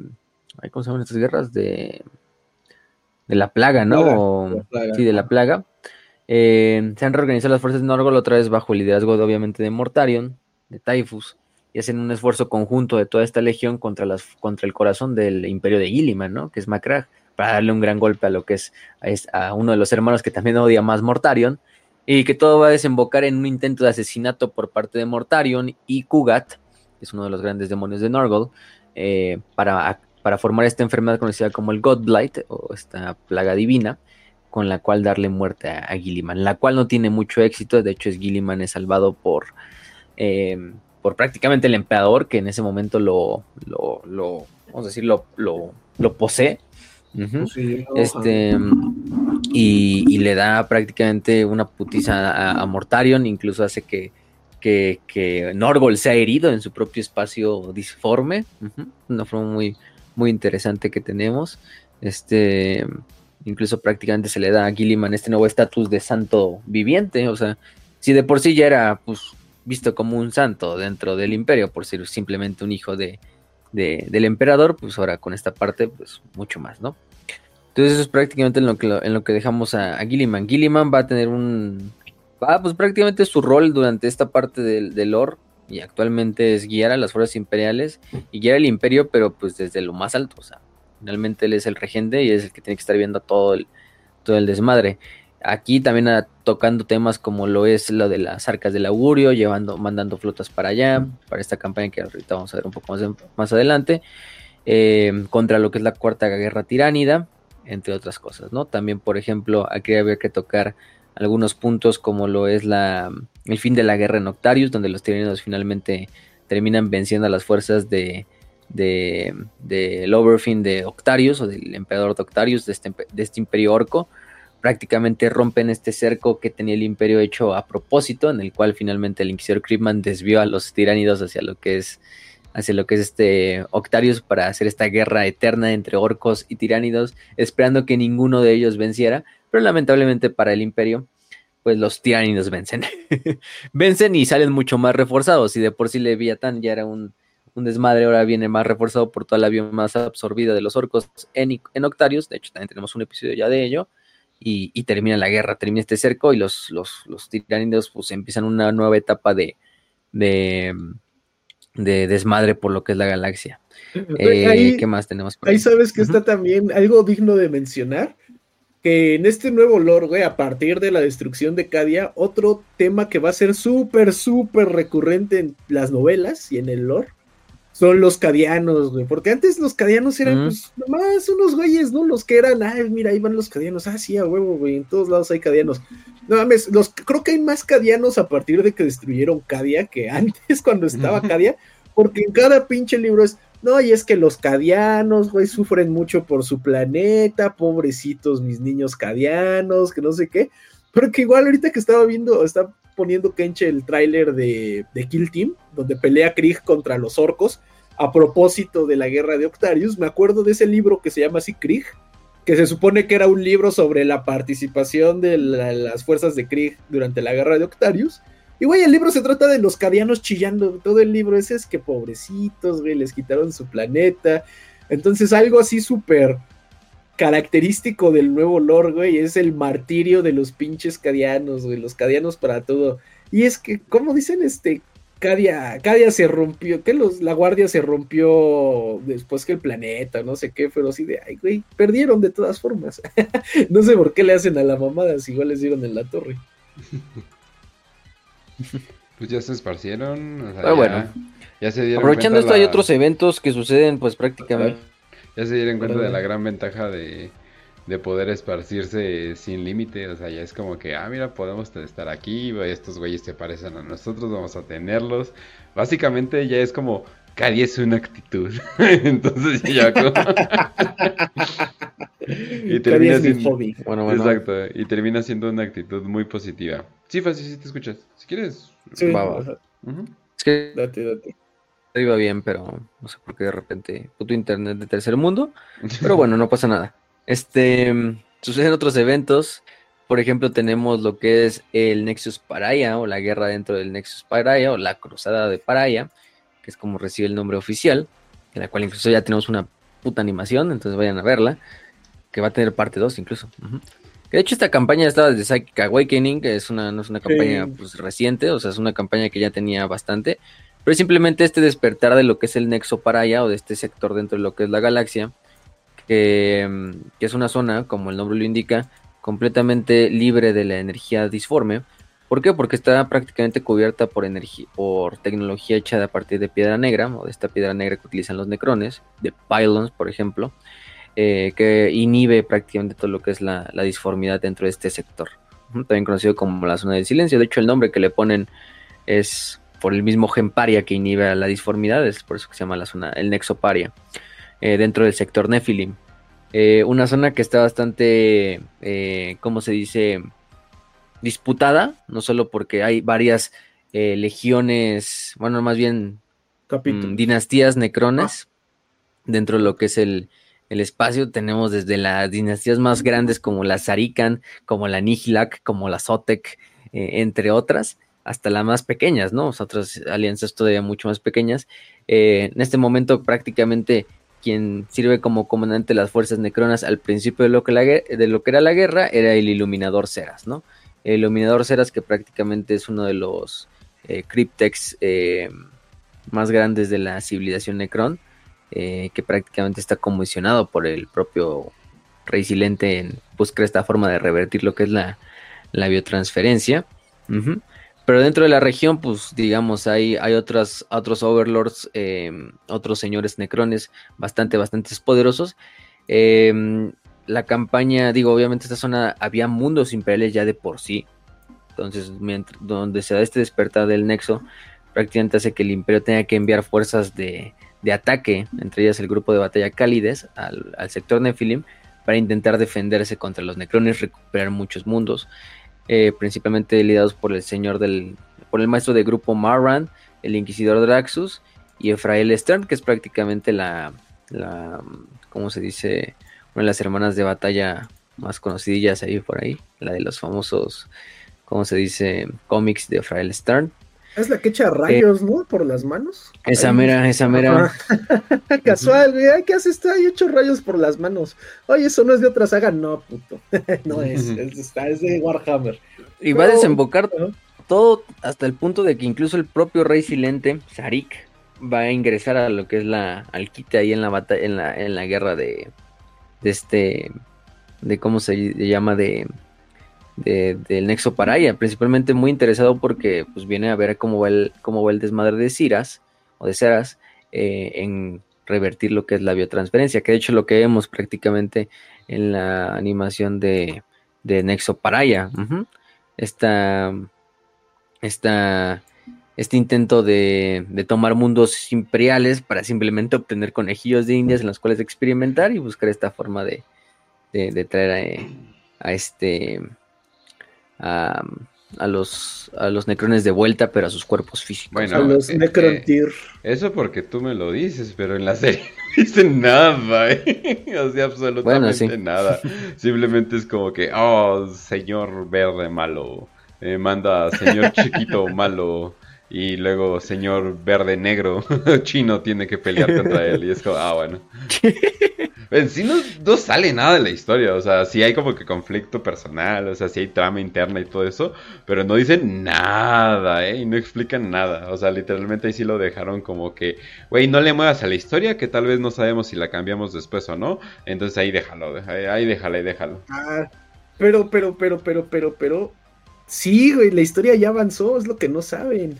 La historia acá recién, literalmente, la semana pasada con, este, progresó en, de, Nexus Paria. Porque lo que pasa es que salió este nuevo libro, güey, el de la campaña de Nexus Paria. Y, o sea, eh, obviamente ya tendrá su capítulo, ¿no? Pero ahí les van los rasgos, a, grandes rasgos, me los contó hace ratito el buen camarada Balsain en el, en el grupo. Pero básicamente lo que termina pasando en el, en el grupo es que al, ahí al sector Nefilim llega toda una fuerza de, toda una columna imperial de pinches, de hecho son dos, una que es principalmente, digamos, humana, eh, que son este, Space Marines y Guardia Imperial, y otra segunda fuerza que en teoría están actuando como de forma conjunta, pero la otra fuerza es de, este, de Skitaris.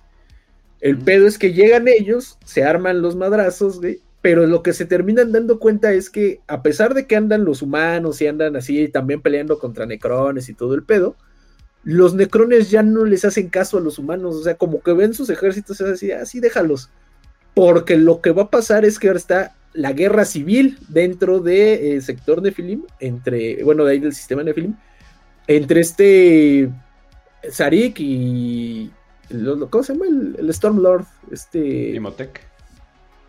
Imotec, ajá. Ah, Imotec. Porque, ajá, básicamente, Imotec dice es que, güey, no tenemos que revertir la los cuerpos Necron, la transferencia de almas. Dice, los cuerpos Necrones están bien vergas. O sea, cuando éramos Necron éramos unos duendecitos con cáncer. Ahorita somos pinches Terminate, somos calacas picudas.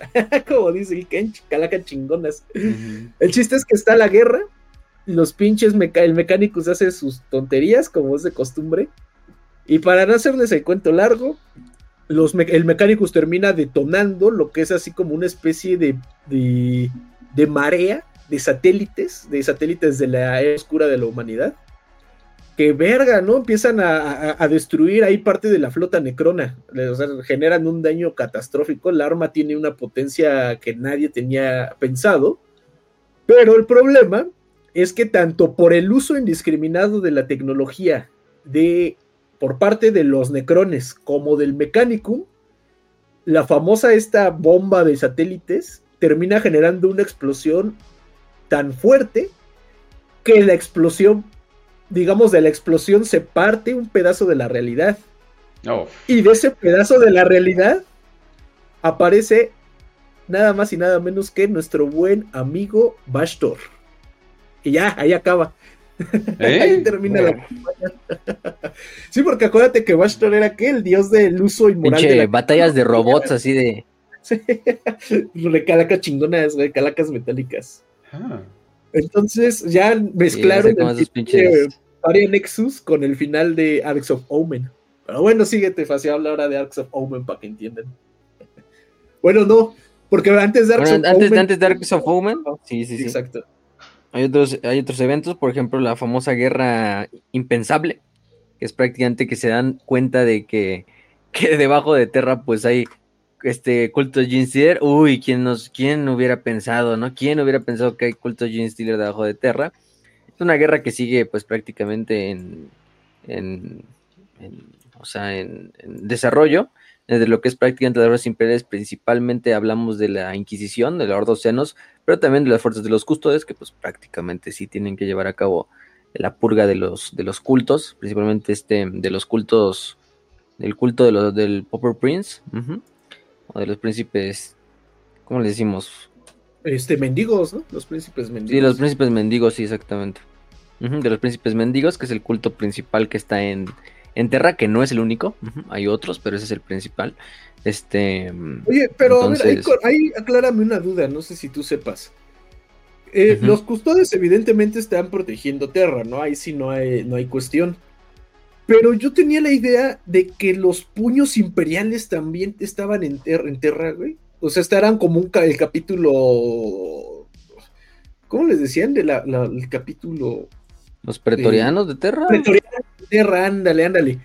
Pero no sé si eso siga siendo parte del canon, porque también se supone que también tienen una base en Necromunda, ¿no? Los puños imperiales, pero también se supone que son un capítulo de, de flota que están en la falange, entonces ya no sé qué pasa con los Sí, de hecho, aquí durante este camp- esta campaña casi no, los puños están ni ahí, güey, o sea, no están ni siquiera mencionados prácticamente, o sea, ni en las fuerzas de la, del orden de batalla. Es porque pues Gilliman ya los mandó prácticamente a chambear también, con todos los demás capítulos. Entonces, pues como son un capítulo que en teoría su mundo sede es Terra, pero también son un mundo que prácticamente es flota por la falange, pues prácticamente están ya fuera de, de- de Terra. De hecho, incluso las fuerzas lideradas por los custodes están siendo lideradas por el campeón de espada llamado Aristotes Carvelan, que es de los, de los custodes, y no por Trajan Valoris. Por ejemplo, Trajan va a estar presente en lo que es la Cuarta Guerra Tiránida y en otras campañas, porque también hay que, hay que ver que es un cambio de paradigma dentro de los custodes, que prácticamente ya van a empezar a salir eh, de este como aislamiento que tenían en Terra durante 10.000 años, de pues simplemente nosotros nos encargamos de cuidar al emperador y de cuidar al, al, al trono y al mundo, al mundo trono, porque pues estamos muy deprimidos de que, de que se murió papá, ¿no? Y no estuvimos ahí para, para evitarlo, ¿no? Entonces Gilliman ya es como de, no mames, ya, ya, ya, sálganse a, a, chingarle, ¿no? Tanto ellos como las hermanas de silencio, y por eso ya ves fuerzas custodes en, grupos de batalla de la Cruzada Indomitus, en campañas por Imperium Sanctus, Imperium Nihilus por ahí, o sea, algo que no se veía desde hace 10 milenios prácticamente, desde la Gran Cruzada, o sea, este, siempre fue raro ver un Space Marine, ahora imagínate ver un Custodes, no mames, este, es lo que pasa con la, la guerra, que sigue en, en, en, en auge esta guerra de los, de los príncipes mendigos, o esta guerra contra las Así Fuerzas ¿Cómo de- eliminas esa plaga? desmadre. Número uno, los No, custodios pues, no son no. inmunes al hechizo o lo que sea que pueden pretender hacer otra cosa. Y número dos, todavía no se sabe bien bien la población de Terra, pero si sí son los cuatrillones de personas que son, es como, pues, como chingados, ¿en- ¿cómo chingados ¿Cuántos eliminas una potenciales plaga? Puede Ajá, haber? no? sí, No, no, es una pesadilla completamente. ¿Qué otros eventos tenemos por ahí? Tenemos también la general Jenit Zula, que publica sus memorias, y así también la inquisidora Bale publica las memorias de Sayafas Kane, que se publican ya durante el milenio 42. Ujú. Pequeño dato ahí para los fans de, de este de Sayafas Kane. No, y aparte, porque esas madres se publican en el, mil- en el año 142 del milenio 42. Entonces luego cuando preguntan, oye, ¿hasta dónde llega el lore? O sea, ¿cuál es lo más, digamos, adelante que se ha escrito sobre este Warhammer? Es eso, literalmente, o sea, sabemos que el universo llegó hasta el año, ha llegado hasta el año 142. Pero, o sea, lo único que sabemos es que, pues, en ese año se publicaron las memorias, güey. Y no sabemos nada más de qué haya pasado antes o durante ese año, ¿no? Pero, pues, ya ahí tienen una respuesta. Sí, sí, sí. Este, ¿qué más? Por ahí también sucede lo que es el regreso de una de las facciones, una de las facciones más nuevas como tal, las ligas de Botán, que es donde se introducen finalmente eh, de nuevo a lore. Los Botán, que era una facción que pues, ya todos muchos conocemos, que son la, los, los prácticamente los squats, los enanos eh, de Warhammer 40k, que dan como tal su, su, aparición, que hasta cierto punto es como muy pues albergazo, obviamente se siente artificial como su llegada, obviamente te das cuenta. O sea, te dan a entender que en el lore de los Botán, los Botán siempre estuvieron ahí, que gracias a diversos eh, factores como lo fueron flotas, digo, conflictos internos, conflictos con los orcos, em, tormentas disformes, pues estaban bastante aislados y solo había contacto con algunos personajes muy, muy, muy específicos del imperio, más que nada con el, con el Mechanicum, pero que siempre estuvieron ahí nunca se fueron. Más bien, nunca se fueron los, los, los Botán. Y en esta parte nueva, pues ya, este, como ha hecho, la gran cicatriz ha hecho que todas las pinches facciones se, se estremezcan en sus fundaciones, también le incluye a los Botán, ¿no? Este, prácticamente haciendo que muchos de sus sistemas sean consumidos por, por tormentas disformes nuevas y esto haga que, pues finalmente tengan que también que, este, salir de lo que es el núcleo galáctico, del core, que era su hogar ancestral, que es esta parte central de la galaxia. Que por sí es una zona bastante inexplorada, que no hay mucho territorio donde el imperio también ha llegado, eh, pero que salgan hacia lo que es el resto de la, de la, de, la galaxia fuera del núcleo y esto haga que haya nuevo contacto con los humanos, con los Eldar, con los Tau, ¿no? Y, y, y las ligas de Botán anden ahí. Pero pues hasta eso las ligas de Botán pues no se les ha escrito hasta el momento, aparte de su códex, una novela, algo así, nada, oye, oye, oye, una campaña. Tienen un personaje con nombre. Uno, literalmente. Sí, o sea. Desde el año pasado, güey, han estado prometiendo que la novela de Ligas de Botán de Gaptorp, pero no, eh, nomás no, no anuncian nada, ni han dicho que sí, o sea, no está confirmado que vaya a salir. Eso se supone que dijeron porque en Twitter se había filtrado un, un tweet de Gaptorp pero que lo quitaron. Pero sí, ¿eh? nada del Lord de las Ligas Mira, de Y cuando la sacaron fue así como, wow, una facción. Mira, tengo un amigo que le gusta mucho eh, coleccionar cosas, pero le gusta tener todo. Y le quería entrar a Warhammer y yo le dije, las ligas de botón. no es difícil coleccionar todo, literalmente está casi ya todo disponible también en archivos 3D. Eh, este, está disponible ya oh. básicamente proxies de todo. Entonces es como que pues ya la puedes hacer y, así de Yelor es un libro. es un libro nada más todo el lore que tienen. Es un libro del cual la mitad son reglas. sí. Pero, güey, sí se escuchaba chido el, el, lore, güey. Ahora cuando hizo fácil el episodio, la neta sí ah, se escuchaba bastante mamón. me gustó cómo lo, bajaron, o sea. Está bien chingón. Le, le dieron un toque muy original. Sí, Digo que es lo, mejor que le dan un toque, o sea, te recuerda a los enanos de fantasy, y eso es lo que importa, o sea, pero del finalmente, pero del futuro, o sea, pero mantuvieron como esa esencia de, de lo que es una raza de enanos, o sea, de como que sus ancestros, sus tradiciones, este, honrar al, que ya se fue y, la, y que cada uno se dedica a una tarea en específico, así, o sea, muy, muy, muy, muy en ese punto. Lo tradujeron perfectamente, o sea, en vez de ir al bosque y esperar que tu ancestro te aparezca como Mufasa o algo por el estilo, es así, no, aquí los tenemos, es así, aquí está en la máquina. En inteligencia. Son unas computadoras, así. Totalmente prohibida, pero ahí las tenemos, ahí están encerrados y nos dicen qué hacer. Es como, ah, bueno, excelente. ¿no? Sí. sí. no, no, no, en lugar de que vayan así como a las pinches minas, güey, a sacar sus minerales, estos güeyes son así de, ah, sí, cosechamos estrellas. Y medio nos vale verga quién esté ahí en el sistema solar. Nosotros nos llamamos los pinches minerales y los comerciamos. Sí, asteroides y mamás, sí, ¿no? O oye, oye, oye, minar asteroides es el negocio del futuro. A huevo que sí. Han de ser canadienses los botan, güey, porque llegan y devastan todo con tal de poner sus minitas. oh, comentario actual. Sí, sí. sí, porque pues, en, el, en el anterior Lord nada más era así como de, ah, pues unos pinches mineros comerciantes y ya. O sea, sí, está, y son parte del imperio, pero Y más o menos. motos. sí, ya, o sea, no- Y se ven bien y traen motos. Sí, no, o sea, pero fuera de eso no, no había mucho, güey. Y ay, les cagan los orcos. Y ya. Ah, oigan, o sea, hasta ahí. Y algo raro, no, no quiero sonar racista, eh, sobre todo para YouTube, pero ¿por qué todas las cabezas de los squads mujeres? Para empezar, número uno, porque no tienen barba. O sea, me hay que aprovechar la situación, ¿no? Pero número dos, ¿por qué todas, sus, todas las mujeres que hay para las ligas de botán son africanas? Pero todos sus hombres son completamente nórdicos. ¿De dónde se está saliendo todo esto? ¿O qué clase de experimento científico genético están haciendo ahí? ¿O están clonando a todos los hombres y las mujeres son, literalmente había dos mujeres y eran africanas? No entiendo. Pero por, e- pero por eso hay beats que hicieron exclusivamente la comunidad para cabezas, para que no parezcan africanas, porque todo el mundo es así de, güey, no nos molesta. Pero porque todas las mujeres son africanas, no tiene sentido. O sea, no mames, o sea, estos son como mini vikingos, ¿por qué, por qué, chingados, no? Pero sí, la verdad está muy raro, la verdad. No, no entiendo qué pedo. Ahí lo van a explicar sí, hay lobos en el especiales africanos. De hecho, hay una, hay una portada del, de una de las de No Fire ahí donde salen unos, unos lobos espaciales como. Este, iba a decir la palabra, no. Este, africanos, eh, africanos. Este. De. Sí, y, y también así como gente. Y tú dices, bueno, a, lo mejor lo entiendo del, del Space Marine, pero luego salen así como una gente que es como de, del propio. De propio Fenris, así como nativos de Fenris, y también salen negritos. Pero no sé, se me hizo curioso.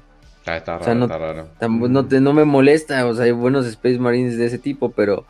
Pero. No sé, como que. Pues es que la fac- O sea, el, el chiste de, de, de prácticamente la, la historia de. De Fenris es que pues todos son pinches nórdicos, o sea, por eso son vikingos. Sí, pero bueno, no. Sí, Ah, de hecho, ahorita te mando la foto, pero. Pero mm, es la de Wolf Time, de Dawn of Fire. Una novela de Dawn of Fire también, o de, de Amanecer de Fuego. Pero bueno, o sea, eso pasa en cuanto al regreso de las ligas de Botán. También la guerra de Vigilus, que finalmente termina en este desenlace en el cual pues Abaddon prácticamente se obliga a retirarse hacia, hacia la disformidad. Vigilus se mantiene en este estado de guerra prácticamente perpetuo, pero con pues como un stalemate ahí, como en un punto muerto, o sea, donde nadie tiene poder sobre el otro y donde incluso mm, pues este, donde aparentemente muere, ¿cómo se llama este cabernal? Marnius Calgar, ¿no? Aunque sabemos que no es del todo cierto, o sea, pero termina Sí, sí. bastante puteado. Mira, ahí te mandé la, la novela. O sea, esos güeyes son nativos de Fenris, pero son negros, o sea, Ah, entonces se me hace curioso. Güey, había una novela de Dawn of Fire donde copiaron como a Eddie Murphy, ¿no? Y lo pusieron así en la portada. A ver, de- déjala. Tal vez son chistes internos ya de, de Games. No, Workshop. no, fuera, que es fuera la de mamada, sí. No, a ver, déjala No, no, no, sí Es más, te creo, pero... Dawn of como- Fire, Eddie Murphy, güey. O sea, pero parecen como literales, así como, digamos, originarios y, y- y son negros y es como, ¿eh? o son Aquí otros. está, güey, ya la encontré, ya la No es la primera, la de Avengers. No, no, ya sé cuál es. La donde sale como un la comandante, ¿no? última, Así ¿no? como. Ujú. Sí, güey, aquí está. Ya sé cuál dices, güey. Sí, cierto. La de Sea of Souls, ¿no? Sea of Souls, Ajá, creo exactamente. que se llama. Sí, es Mar Eddie güey. Esa mera. Es Literalmente. Eddie Murphy Es el Eddie con unos cables en Pero, la cabeza. pero dices, ahí es. Creo que es un rock trader, ¿no? O un almirante Ah, no sí, sé de, sí, sí, de sí. verdad. Pero, güey, el dibujo se copiaron a, a Eddie Murphy, güey. Es lo que no supieron. El tributo, el tributo. Pluto Nash. A un grande, sí, güey. Las películas de Eddie Murphy estaban bien Soy chingonas, el único güey. que se les hace- en Nueva York. Raro el estilo de, la, de las de las portadas de Dawn of. Fire. Es blanco, es blanco en horario, ¿no? Eddie Murphy. Ah, no, espérate. Que no ¿Cómo? No sé, parecen como pósters de películas. No sé si para eso iban o algo por el estilo. O sea, pero hay, hay como que hay una diferencia muy clara entre las portadas de estas novelas y el resto. O sea, Sí. como que es más como Se les que- pasó el realismo, ¿no? Como que se les fue la mano en el. Sí, realismo. porque, porque te ponen así como. Te ponen así como a todo el cast, así de la novela, ¿no? Ándale, Sí, en la portada. No, pero hasta el estilo del dibujo, güey, porque tú ves los dibujos normales de Warhammer y siempre son grim dark, güey, o sea, son así como más grotescones, más caricaturizados, más góticos. Y güey, estas portadas así como muy coloridas, güey, los rasgos son extremadamente realistas, muy iluminados, güey, no hay sombras, de hecho. Tal vez casi están practicando para las películas ya, así de Eddie Murphy. Está en una cruzada.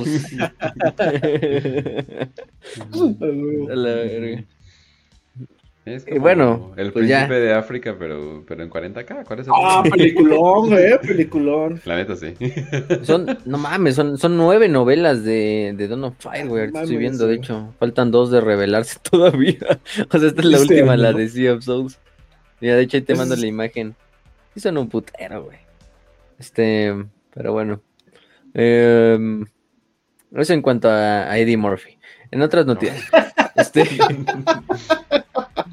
pasando a la última parte, este, lo de las cruzadas, de, digo, de las arcas del augurio. ¿Qué podemos hablar de las Oh. arcas del augurio? Pues ya tenemos un episodio de cada uno de los libros de las arcas del augurio, Ajá, cuatro prácticamente pinches, cinco episodios. cuatro ¿no? episodios, cinco, sí, cinco episodios. ¿Qué es lo que más podemos resaltar de aquí de, de la cruzada, digo, de las arcas del augurio para no repetirlo a todo? Pues primero que nada, el, la introducción de un nuevo personaje del caos, conocido como Bashtor. Un, un demonio, una entidad que no responde a los cuatro dioses, que responde a otro concepto totalmente diferente, que es el de la, prácticamente el ingenio, eh, del ingenio de los seres vivos, no solo de la humanidad, sino de en general, eh, y que prácticamente está no alineado con ninguno de los dioses.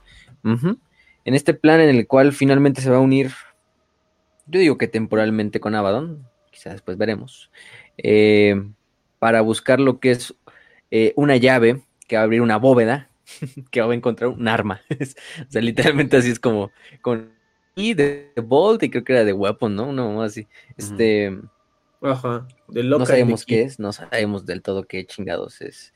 Es, es todo este desmadre De hecho, podrían de, ser como dos, una llave, años. pero es ¿eh? buscar. Tal vez en dos, tres años regresamos y decíamos, miren, esto ya lo habían dicho en las Arcos Fomen y es como, ah, mira, sí es cierto, ¿no? O sea, pero es como, verga, o sea, que, o sea, no sé, o sea, tal vez eso ya es como que el último arco de Warhammer por el momento, obviamente, o sea, hasta desde que cambie como que el nuevo paradigma. Pero sí hay muchas cosas que te dejan como que qué pedo, o sea, porque aparte de que la galaxia se va a ir a la chingada y cosas por el estilo, tenemos a Abaddon como el rey amarillo y es como, no mames que sí podría ser. O sea, e- eso es una teoría que ha agarrado vu- vuelo en mi cabeza, y no, y no se sabe qué pedo, ¿no? O sea, está Angron que posiblemente va a matar al emperador y eso va a destruir completamente el, res- el resto de la galaxia. Eh, tenemos esta figura femenina como... ¿Cómo, cómo, se llama la, la francesa que... Ah? Juana de Arco. como, Juan- como Juana de Arco, ¿no? Y todos me dicen, es que es el león. Y ¿cómo va a ser el león? Pero bueno. eh, eh, o sea, tenemos eh, varias señales de destrucción de lo establecido. O sea, el rayo chocando con la torre. Eso es literalmente la señal de que vas a destruir lo, lo establecido, ¿no? Eh, tenemos básicamente la señal de que tal vez sí hay una como es, eh, Star Child, ¿no? O sea, y tal vez eso va a revivir y que tal vez va a ser, va a ser difícil, ¿no? Eh, o sea, tenemos un chingo de cosas que como que se te dejan como que, ¿qué pedo? Más les vale, hijos de la fregada, seguir con eso, porque no me dieron un pinche ataque esquizofrénico por nada, o sea, porque no mamen, o sea, más les vale que esto sí sea lo que se supone que tiene que pasar, o sea, ya simplemente lo van a ir soltando de poco en poco y no vaya a ser de que, ay, sí cierto, se nos olvidó, ¿no? O sea, espero que no. Y, y yo, yo, yo le voy a Bashtor, que sí, que sí se vuelva un dios. El güey sí le está poniendo los, lo- la- las ganas, o sea, más le, más le vale que sí le den algo, o, que lo maten cómicamente. Como un cierto personaje que no quiero mencionar hasta que hablemos del, fin y la muerte número 3. Ujú. Y bueno, o sea, mm, se crea este, esta llave finalmente, que sabemos que la, lo, del, lo del candado o el lock y el arma tiene que ver con los Old Ones. Se habla de que es un arma que tiene el poder para destruir no solo al imperio, que es lo que busca Abaddon, eh, en, desbloquearla, sino también lograr que el mismo Bashtor ascienda a ser un quinto dios del caos, que es prácticamente lo que ese güey quiere.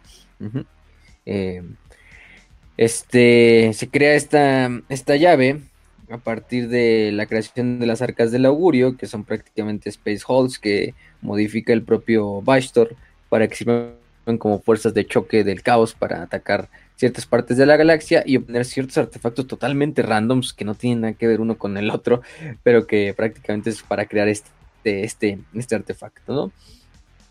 este, lo importante de esto es que finalmente se le da eh, poder a través de la de un motor que se llama el motor de la disonancia, que durante la batalla de idolatros se, desbloquea, utilizando también algunos artefactos que incluso ya hemos escuchado hablar de ellos desde la herejía de Horus, que es el Tuchulche, el Uroboros, el corazón de la plaga, entre otras cosas, ¿no? Em, y forman finalmente este planetoide llamado Wyrmwood, que estaba hecho a partir de fragmentos de Caliban, del mismo motor de la disonancia, de estos artefactos antiguos como el Tuchulcha y los artefactos que se obtuvieron para crear esta llave. Ahora están en búsqueda de lo que es el candado y de esta manera abrir la bóveda para sacar esa arma. No sabemos del todo dónde está. Y bueno, no se supone que nos los vayan a revelar todavía tempranamente. Pero bueno, o sea, tenemos esta nueva parte de lo que es la, las, cruzadas de las, arcas del augurio, que más que nada se utilizan no solo para darle introducción a Bastor, sino también para darle un poco más de, lore en, el nuevo, en la nueva edición a lo que es dos personajes más. Uno de ellos es Angron, durante el segundo libro, eh, que prácticamente es su regreso. Bueno, Angron ya sabemos que también está de regreso, con, con nuevos poderes, con mucho más eh, capacidad para mantenerse en el espacio real, eh, reunificar a los devoradores de mundos. También sabemos de la otra parte de Farsight, que finalmente su arca, su libro de Arco Leburio, pues no sirve para mucho en realidad. Simplemente lo van a matar los para que se pues, diga, lo van a matar los de que sigue ahí el cabrón. Va a salir un güey de la alcantarilla que les va a decir, lo, va a lo van a matar los Skavens, y ese güey soy yo. sí, lo único que es Mata Nasdre queda como su archirrival, pero fuera de ahí es como. Ah, ahí está. arco completado. Arco completado, listo para morir. Sí, es como así de, bueno, vean, Farsight sigue vivo, compren su nueva miniatura. Huevo, entonces, no pierdan la esperanza, jugadores Tau. Y, y ya, en realidad es para lo que sirve más nada que nada su libro. Ahí también tenemos un episodio de eso. Entonces vayan a, a verlo si no lo, si no lo han visto. Eh, entonces Bastor a través de este desmadre eh, logra reconstruir Caliban, lo rebautiza como Wyrmwood y lo utiliza para entrar a la telaraña y buscar la cerradura. Pero también aquí viene el regreso de otro gran personaje, que es el león, que es como la última gran parte del oro, el último gran piedrazo así al, al, oro que, vemos, es el regreso del león. Que pues no estaba muerto, el cabrón no estaba, no estaba dormido tampoco, estaba en un puto mundo este, viajando ahí en de los sueños, si lo queremos ver así. Eh, y el cabrón ya regresa nuevamente para liderar a los, a los ángeles oscuros con muchas nuevas habilidades también, como esta capacidad de teletransportarse a través de abrir como esta Pocket Dimension ahí y entrar a este mundo que se asemeja a Caliban y la Forest Walk, ¿no? La caminata del bosque, como le, le denominan y prácticamente se vuelve el Lord Protector de lo que es el, Imperium Nihilus. Recordemos que Gilliman había dejado a Dante como, como, como líder básicamente de de facto ahí del, del, Imperium Nihilus, sabiendo que pues Dante puedes confiar para liderar lo que es el, el esa otra parte que está devastada de lo que es el imperio. Pero eh, con el regreso de Lionel Johnson, pues Lionel Johnson obviamente va a tomar este, este nuevo papel. Eh, se va a declarar así como, más bien el caballero de Nihilus, creo que se pone, es el título que se, que se da, ¿no? Eh, aparte de que junta a, nuevamente a, algunos caídos, los rebautiza como los Unforgiven, digo, no, los Unforgiven, ¿cómo los, denomina? The Risen. ¿Cómo se llaman? No, The Risen, sí, The Risen, los alzados. Este, porque los Unforgiven son todos los, los, todos los estos los capítulos sucesores de Los Ángeles Oscuros, que los va prácticamente no reunificar, porque pues siguen siendo ya capítulos como tal nuevos de, de esta parte, pero sí vamos a ver que, que el que, que Lion va a regresar para ahora ser como el lo regente en la otra parte del imperio que se necesita, ¿no? En este caso, pues es Pero se supone que quiere conocer, bueno, que quiere unir eh, unirse con Gilliman, que yo suponía que iba a querer matarlo o algo por el estilo. Eh, pero no, al parecer al parecer sí maduró, al parecer ese tiempo en el mundo de las hadas así como que lo hizo lo hizo recapacitar de varias cosas. Digo, para empezar, perdonó a los que consideraba traidores, entonces ya, ya, ya, ya vemos un león mucho menos eh, con actitudes violentas joviales. ¿Algo más quieren comentar? ¿Tú, Kill? No sé si quieres comentar algo de esta parte. Pues nada más que sea lo cagado es que no tenemos como fecha, ¿no? Del regreso del león. O sea, sabemos que para la parte de, que se rifa con, con Angron, evidentemente ya pasó la guerra de Vigilus y ya está terminando Arcas del Augurio. Pero su regreso como tal no tiene fecha. Entonces, digamos que sí hay una posibilidad de que el pinche león regresó en el milenio 41, pero pues nomás no le habían dado ganas de, hacer nada, nada importante.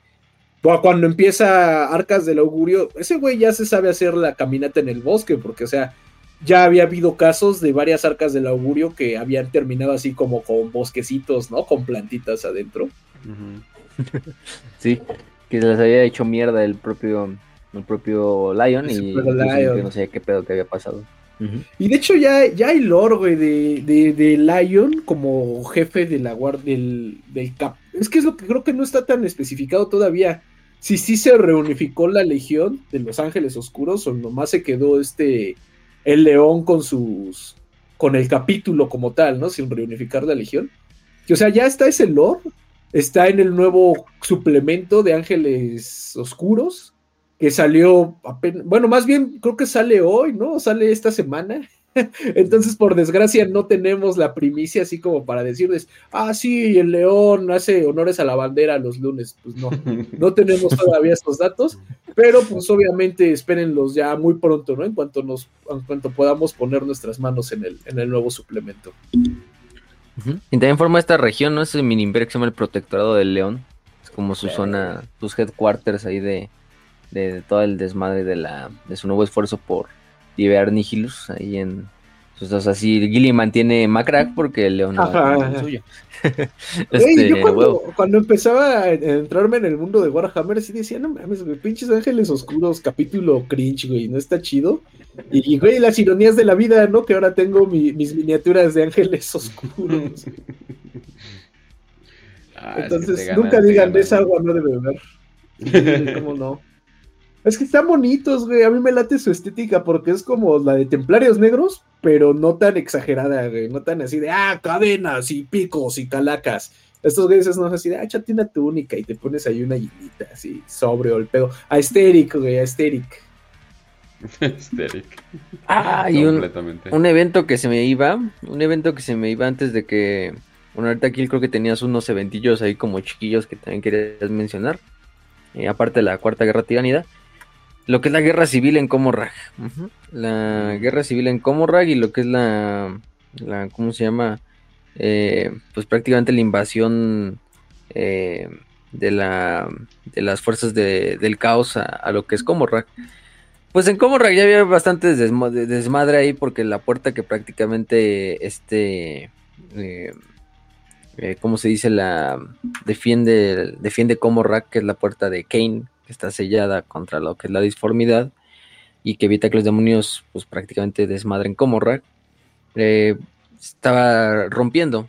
De hecho, de ahí viene el esfuerzo de los propios este, Eldars oscuros de buscar una solución parecida a lo que es el trono dorado, que de hecho lo van a llamar como el trono negro eh, o el trono oscuro, eh, para, para hacer lo mismo que es el trono dorado, sellar la puerta, sellar la entrada para evitar que los demonios sean cuando se viene lo de la cicatrix maledictum este y la posesión de Ibrahim por el dios Inead hace que todas las energías psíquicas de este evento eh, pulen a través de lo que es la ciudad oscura de los de los Durkari y hace primero que nada que se cree como un pinche mm, no sé cómo lo describirlos, es que ellos le dicen un quake hiperespacial a la verga, casi que miles de Drukari se mueran a la verga durante, durante el evento, pero aparte desestabiliza la puerta de, de Kane y eso hace que los demonios logren entrar, entonces hagan un, desmadre y que pues las fuerzas de Comorrak se defiendan como se puedan, o sea, las cabalas defiendan sus, propios lugares,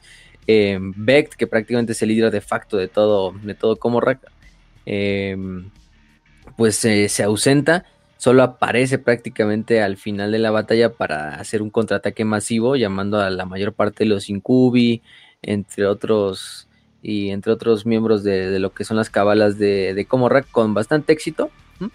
Vect ataca a los, a los demonios y los logra acorralar dentro de lo que es un, sector de lo que es la cercano a la puerta de Kane. Em, y los, y los logra, los logra desterrar.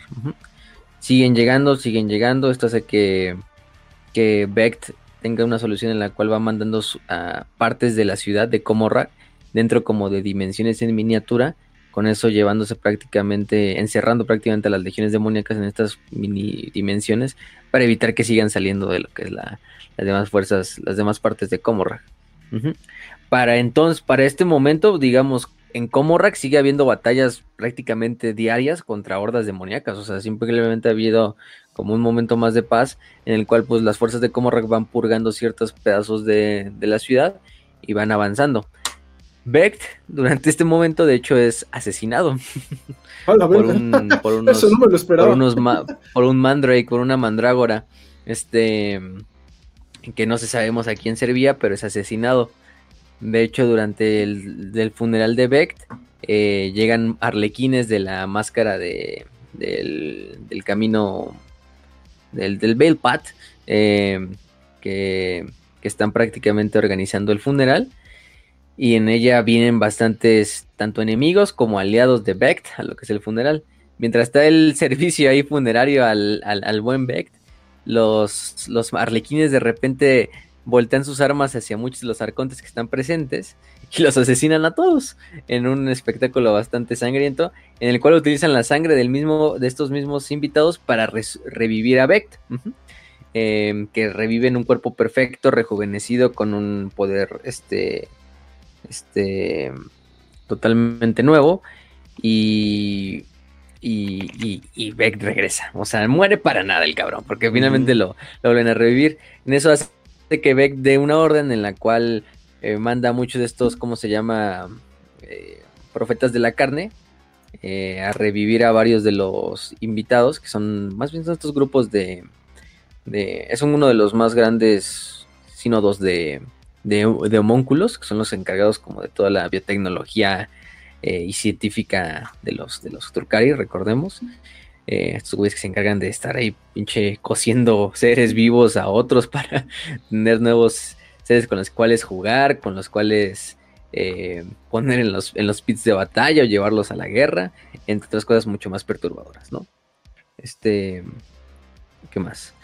Eh, pues esto hace que, que, que Bale reviva a todos estos personajes a los que eran sus aliados, pues los revive bien y los mantiene a como estaban cuando, era, cuando estaban vivos, pero a sus enemigos los, los mantiene como esclavos, ¿no? Los, los convierte en abominaciones.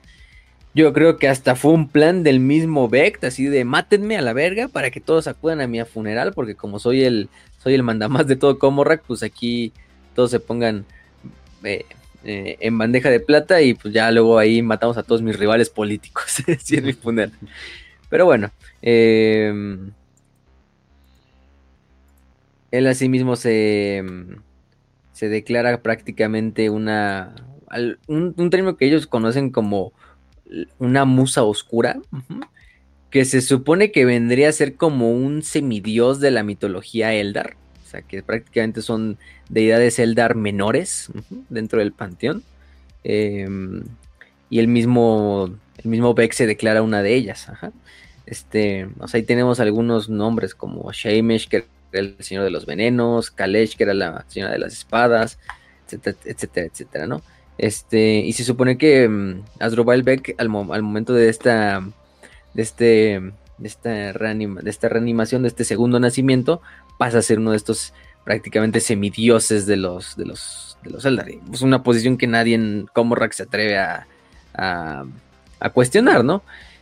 Pero obviamente ve también Beck que dentro de la ciudad oscura ha habido un resurgimiento muy cabrón o ha habido un empuje muy cabrón hacia lo que es otra facción, que son los Inari. Recordemos, los Inari juntan a miembros de todas las denominaciones Eldar, no solo Drukari, eh, Azuriani y Exoditas. Entonces, dentro del mismo Comorrak hay varios sectores de la ciudad que prácticamente ya están en su totalidad, le juran lealtad a Iniad y, a los, y, al, y al dios sin carne, ¿no? Eso obviamente Beck lo ve como una afrenta a su poder y al, al, poder que él ostentaba dentro de la ciudad oscura. Y eso hace que se forme una guerra civil o una guerra civil que sigue pues en desarrollo dentro de lo que es la ciudad oscura entre, entre los que apoyan por una parte a Beck o los que son anti-Inari y los que son pro-Inari. Principalmente Dark Eldar. O sea, nos referimos a Eldar oscuros que son pro-Inari y a los que son anti-Inari, ¿no? Entonces, por de un lado tenemos a, los anti-Inari lidados por Azrael Becht, Urien Rakart, entre otros, ¿no? Y del otro lado a, fuerzas pro-Inari que vienen desde diferentes Inari que propiamente viven ahí y otras cabalas ahí también lideradas por, por, por gente afina a Inead y a sus seguidores, ¿no? Entonces, esta guerra es más bien una guerra silenciosa, una guerra en la cual, pues como una pinche guerra de, de, bandas, así, eh, así, en, a todo, así en nivel Chicago, pinche Los Ángeles, así donde nada más están matando ahí entre latinos y, negros, así en, en, en pero aquí igual, o sea, entre las facciones de Proinari y Antinari, ¿no? O sea, Beck utiliza asesinos para llevar a cabo asesinatos en cuanto a líderes de las facciones Proinari, eh, asimismo los Proinari hacen la misma, Beck también incluso utiliza como a alborotadores para ir a los barrios así como de los Inari y, hacerse desmadre y aprovechar el desmadre para llevar a cabo asesinatos o contratar eh, recompensas, etcétera, etcétera, ¿no? O sea, es un, es un desmadre. Beck ha tenido éxito en destruir bastantes facciones Inari dentro de Comorrak, pero pues recordemos que Comorrak no es una ciudad como la conocemos. Es una ciudad que está dentro de una dimensión que responde solo a las maquinaciones de los Dark Eldar, donde no hay una física, donde no hay un, lugar, un, enfrente, un atrás. Un, o sea, es más bien una ciudad que está hecha como un rompecabezas a la verga. Literalmente, la ciudad se extiende en todo el horizonte, se extiende hacia arriba, se extiende hacia abajo. Este, eh, puedes doblar una esquina y llegas completamente a otro sector de la, de la ciudad y al volver a doblar esa esquina para atrás llegas a otro sector de la ciudad completamente diferente. Es una ciudad que no responde nada a lo que es la física, sino a la física de la telaraña. Entonces, pues obviamente esto hace que purgar a estas facciones pro Inari sea pues bastante, bastante difícil. Y por eso es que pues, se mantienen y es esta parte de lo que es la, la, la guerra civil en Comorra.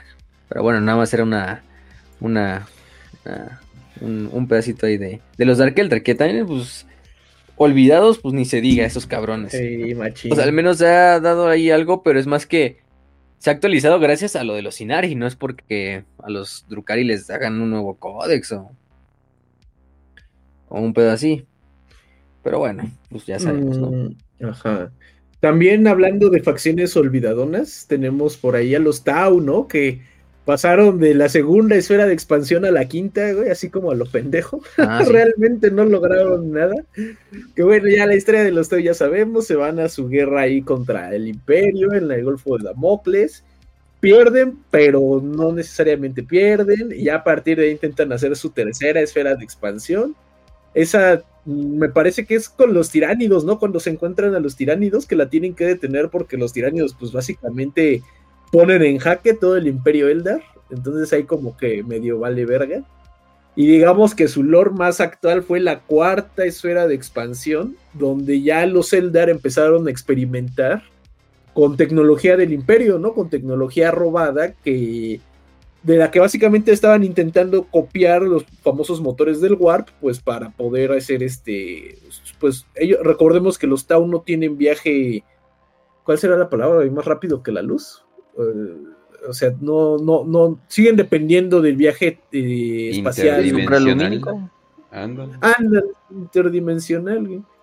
Ellos usan el, usaban el viaje espacial, pues normal, que es extremadamente lento, ¿no? Sabemos que los humanos utilizaban este tipo de viaje espacial eh, antes, durante la época de Vieja Tierra, y pues su, por eso mismo estaban tan limitados. Oye, ¿qué pedo con ese tráiler de los Tau? Está bien chido. Nunca lo había visto. Creo que es de. Ah, o es de. No, eh, no, creo. Es un video, pero ah, no es, de, este Galáctica. Ajá, sí, pero estos güeyes lo están ah, Ah, va, va, va. Oh, está bonito. Sí, sí, sí. Ah, bueno, el chiste es que esos güeyes. También el que está chido es el de Battlefield Gothic, güey. Está bueno. Sí. El, el, chiste es que esos güeyes intentan copiar los motores de la disformidad. Pero pues sabemos que los Tau no tienen como una conexión tan fuerte con el Warp, entonces no tienen realmente los elementos pues como para hacer gran uso de, de, este tipo de tecnología, lo cual va a llevar a que esta famosa cuarta esfera de expansión, que es esta gran expedición, pues termine literalmente perdida dentro del warp y queden ahí como que atascados. Lo que va a pasar ahí es este hecho que es ya muy famoso, donde cuando los, las la flota Tau comienza a ser atacada por criaturas del inmaterio y por demonios, va a aparecer pues una criatura gigante, ¿no? Un, ser inmenso del Warp, que es, está, bueno, es un ser humanoide, supongo yo, de forma ahí pseudohumana, pero lo cagado es que tiene, lo, tiene varios brazos, como uno de estos pinches dioses indios, ¿no? Vishnu, o bueno, hindú, aquí sí es hindú en este caso, y que cada brazo corresponde a uno de los brazos de estas razas que son auxiliares de los, de los Tau los Bespid, los Krut y no sé qué. Humanos, incluso. Ah, humanos, ajá, exactamente. Porque a pesar de que los Tau no tienen una, un reflejo en el Warp tan fuerte, pues las otras razas sí lo tienen. Y las otras razas, a partir de haber adoptado como esta creencia en el bien superior, pues terminaron creando una reflexión del bien superior dentro del Warp. O sea, básicamente hay un dios del bien superior en el Warp. Supongo yo que es un dios muy menor, ¿no? Por la cantidad de personas que lo, lo adoran. Sí, de hecho es cagado porque, o sea, los estados se dan cuenta de que, o sea, los auxiliares se ponen a, reverenciarlo porque prácticamente salva la cuarta feria de expansión prácticamente. De hecho, los teletransporta hasta un, hasta el Next Star Tide, que es como este pequeño pedacito del, dentro así del, del resto del imperio que, que, que, está completamente alejado, que es donde se llega a la cuarta esfera de expansión. Y los Tau dicen, no, pues hay que matar a los, a los auxiliares y a lo mejor eso mata ese pinche de chingadera que nos encontramos así. Me encanta que los Tau son las pocas especies que conocen a su dios y dicen, bueno, ¿cómo matamos a ese hijo de la chingada? no hay nada más warhammeresco que eso. Ahí está Dios. ¿Cómo lo matamos? ah, pues matamos un montón de gente. Hay que hablar con los necrones. Sí. Pero fíjate que, fíjate que yo pensé... Dale, dale. Bueno, dale, dale, dale. Ahorita, no, que justamente que esta experiencia no es tanto así como de que, ah, teísmo 666, sino que se supone que los Tau quedaron como que tan, eh, tan traumados por este evento que ellos pues dieron la orden de exterminar a las fuerzas este, auxiliares que los iban acompañando. Aunque se supone que esta orden fue, digamos, muy propia de la flota que estaba ahí, no vino directamente de los etéreos en el Imperio Tau, y pues ya finalmente cuando los etéreos reciben la información de que pues estos güeyes acaban de matar a todos los auxiliares, uh, realmente dan la orden como de censurarlo.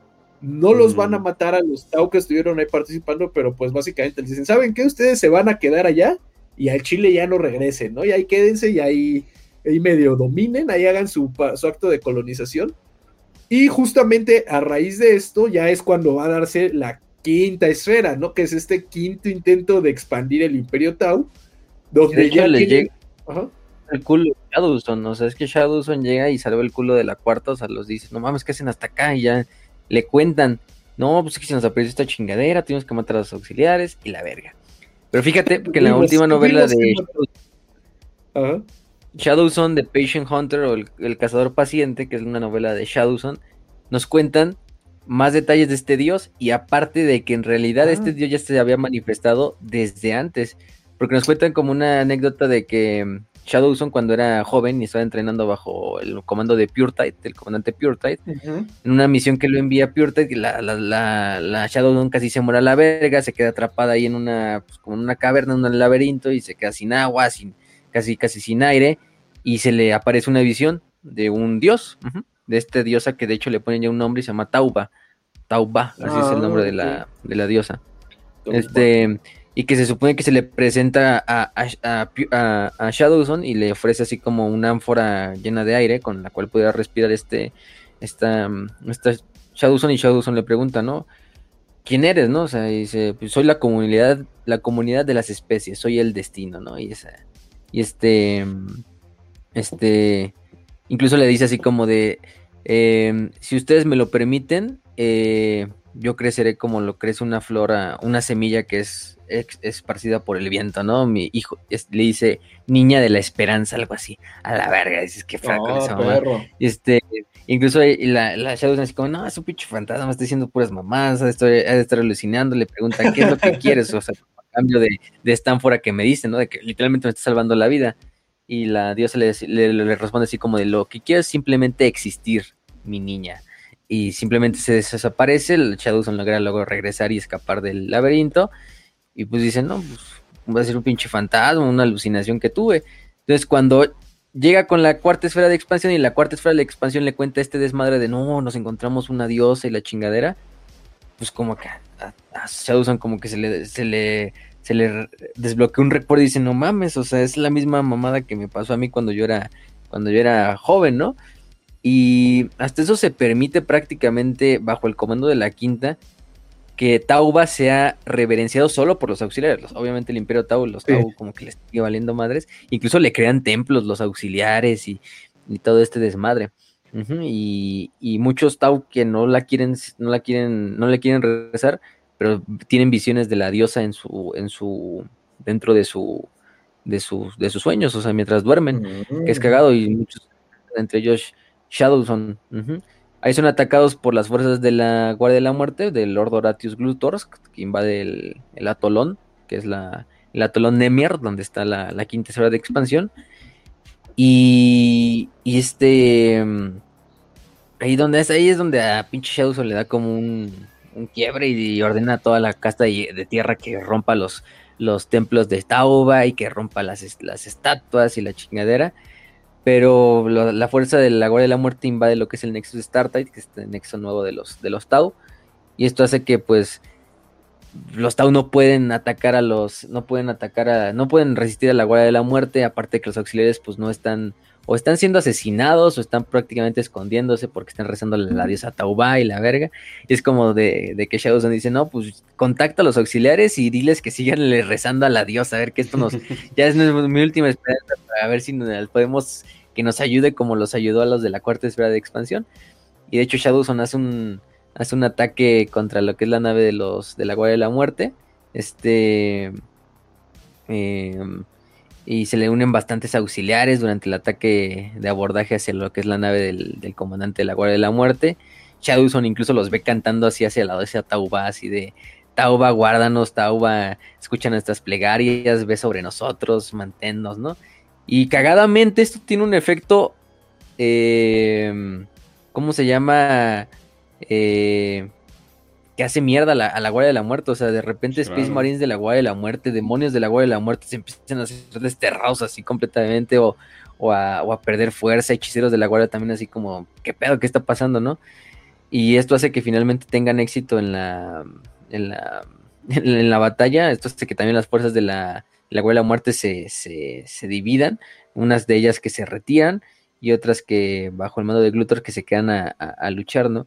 Este, eh, hasta el punto de, este, de que la flota de, la Guardia de la Muerte de Glutor que se queda atrapada dentro de la disformidad sin poder salir, como si todo el, como si todo su nexo con Orgol hubiera sido cortado y aparece otra vez Tauba, o sea, la diosa así sobre lo que es la flota de lo, del, del, de, de los, de la Guardia de la Muerte, y les dice así, soy la diosa Tauba, y el Glutor es que así de, no, estos, estos Tau son unos apóstatas sin Dios, algo así, grita así como dice Tauba Godless, así, y, y, y Tauba simplemente le responde, pero sus aliados, pero sus, sus aliados no.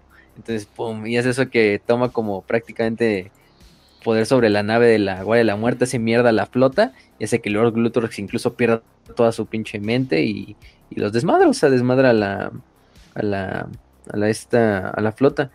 Eh, y eso le hace a Shadowson que luego como que repiense de, oye, qué pedo, ¿no? O sea, es, pues, a lo mejor si hay algo ahí y, y no, no, no es nada más un fantasma y, y, a lo mejor nos conviene tener esta madre desde nuestro lado y, y le dice a la, a la casta de, de, la tierra que ya no destruya los templos de, de los Tau, de Tauba.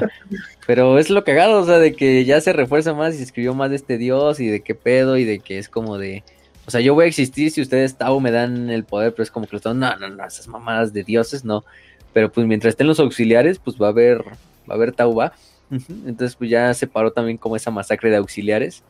Pero es más porque también Shadowson tiene esta historia con, con esta diosa, o sea, ya fue la primera que se le apareció como tal, lo que nos verá así, o sea, a lo mejor en el futuro ya pasa a ser como una profeta de Tauba o una madre así. Sí, porque se le apareció sola, o sea, al principio se le apareció sola, es como que, ¿cómo explicas eso? Es así de...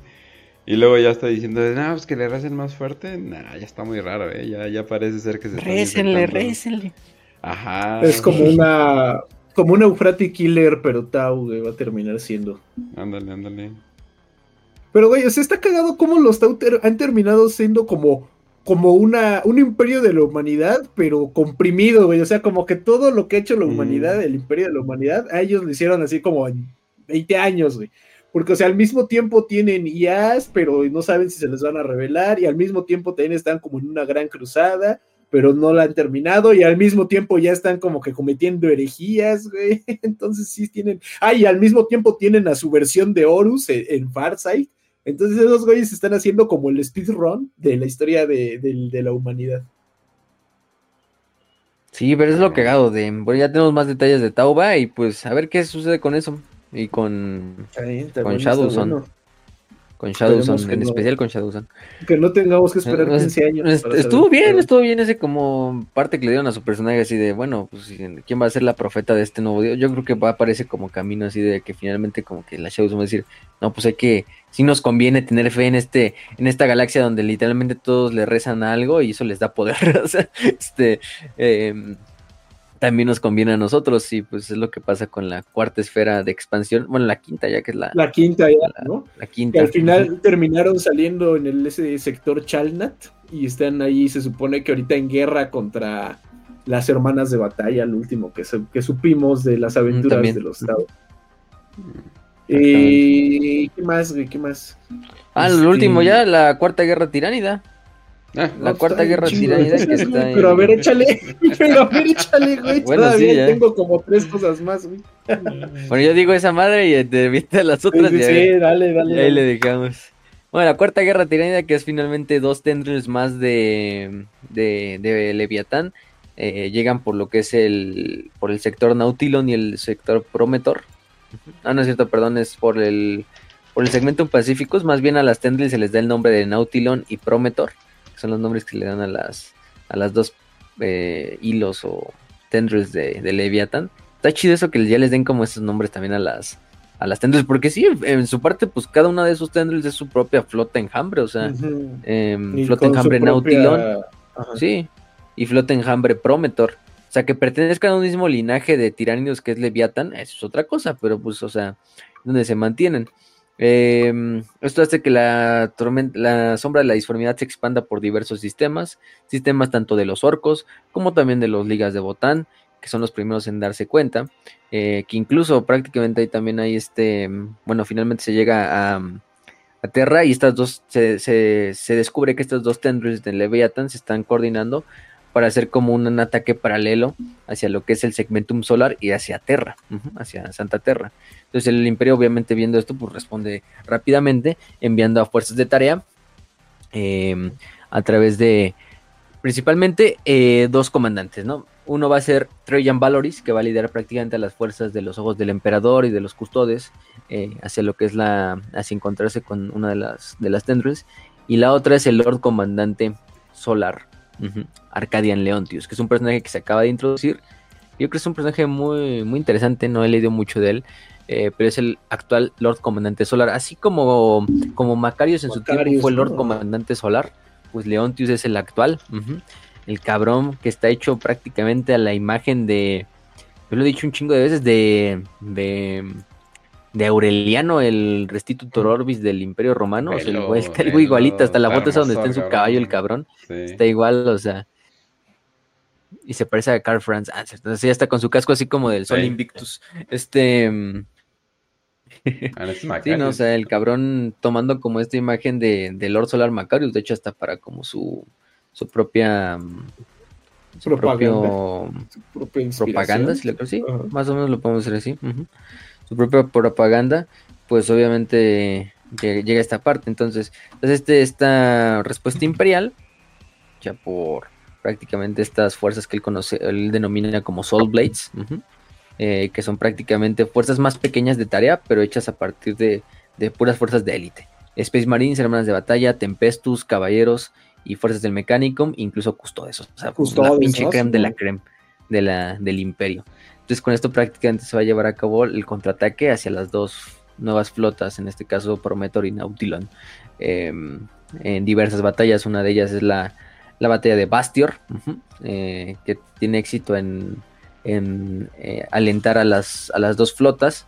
Eh, pero bueno, tiene éxito parcial porque la, la mente enjambre contrarresta este, este, esta victoria imperial que mandando una tercera tendril, una tercera flota enjambre, conocida como Grendilus, que también llega hacia lo que es la por la parte de atrás de las, de las, de las fuerzas de los Soul Blades y las ataca y las devasta, ¿no?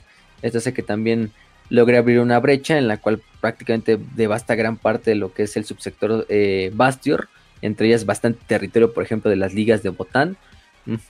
Y no sea por, el, por otro grupo de batalla, que es el grupo de batalla Faustus, que logra llegar al, eh, a tiempo a lo que es el subsector para darle, darle tiempo a Leontius de, de, de llegar con su, con su propia Soulblade y con su propia fuerza de tarea para llevar a cabo esta, este contraataque en lo que es la, eh, el sector, el subsector Bastior.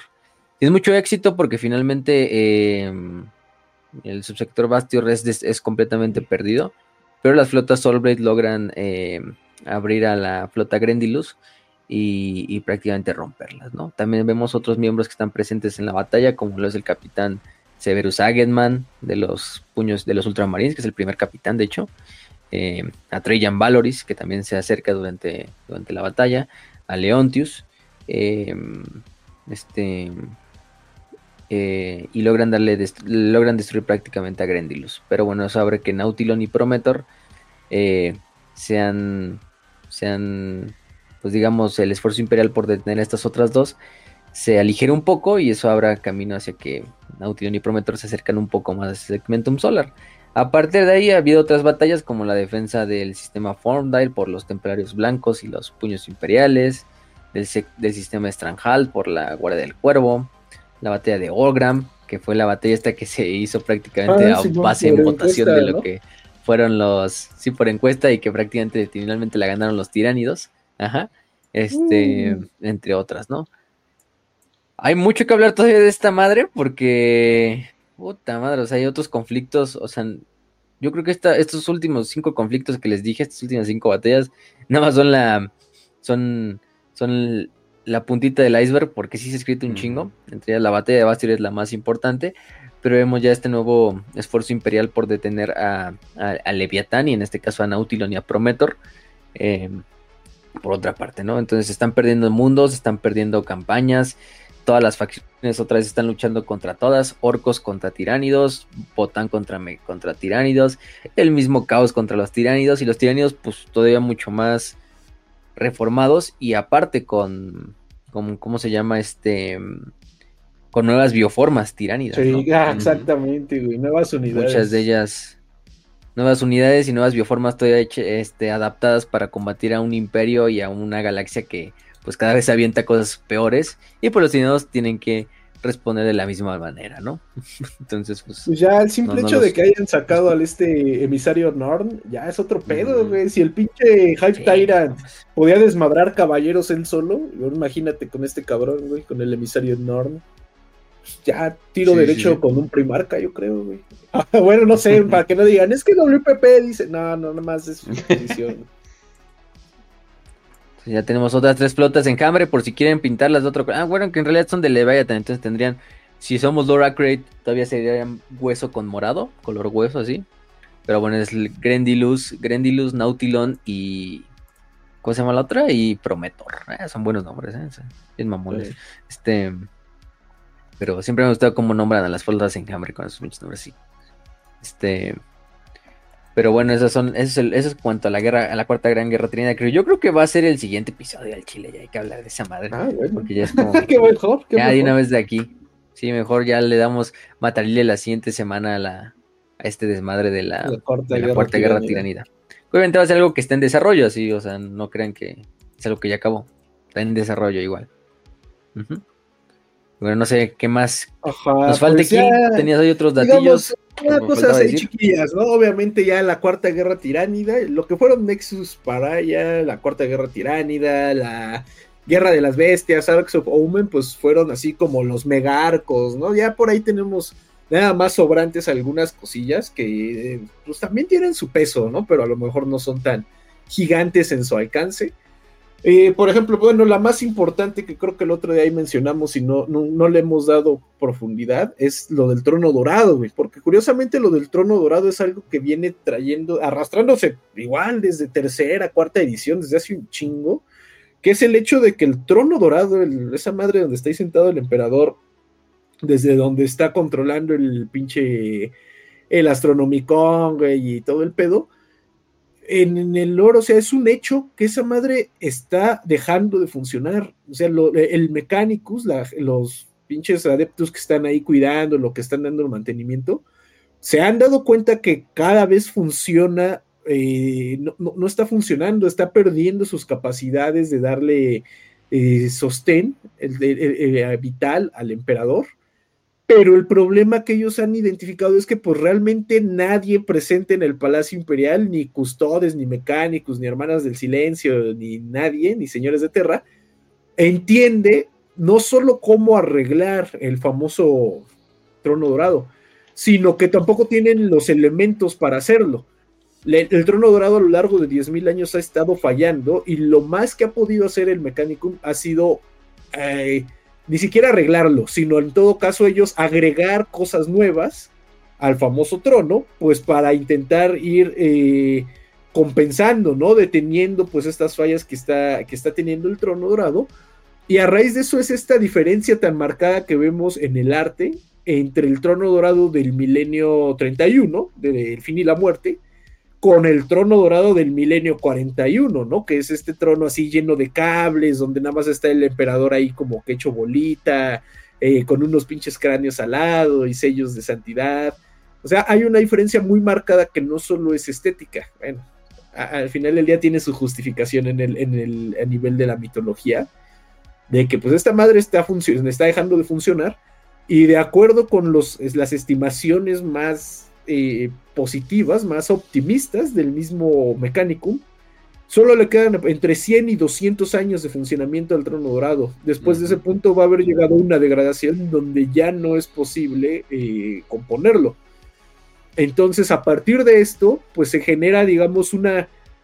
Sin embargo, esto todo, a pesar de que es una situación gravísima, porque ya sabemos que si se muere el emperador, pues estaría muy cañón, la catástrofe que seguiría sería inmensa pues obviamente hasta el mismo mecánico no quiere que esto se sepa, ¿no? Intenta mantenerlo ahora sí que lo más callado posible, pero no por eso quiere decir que estén pues haciéndose pendejos.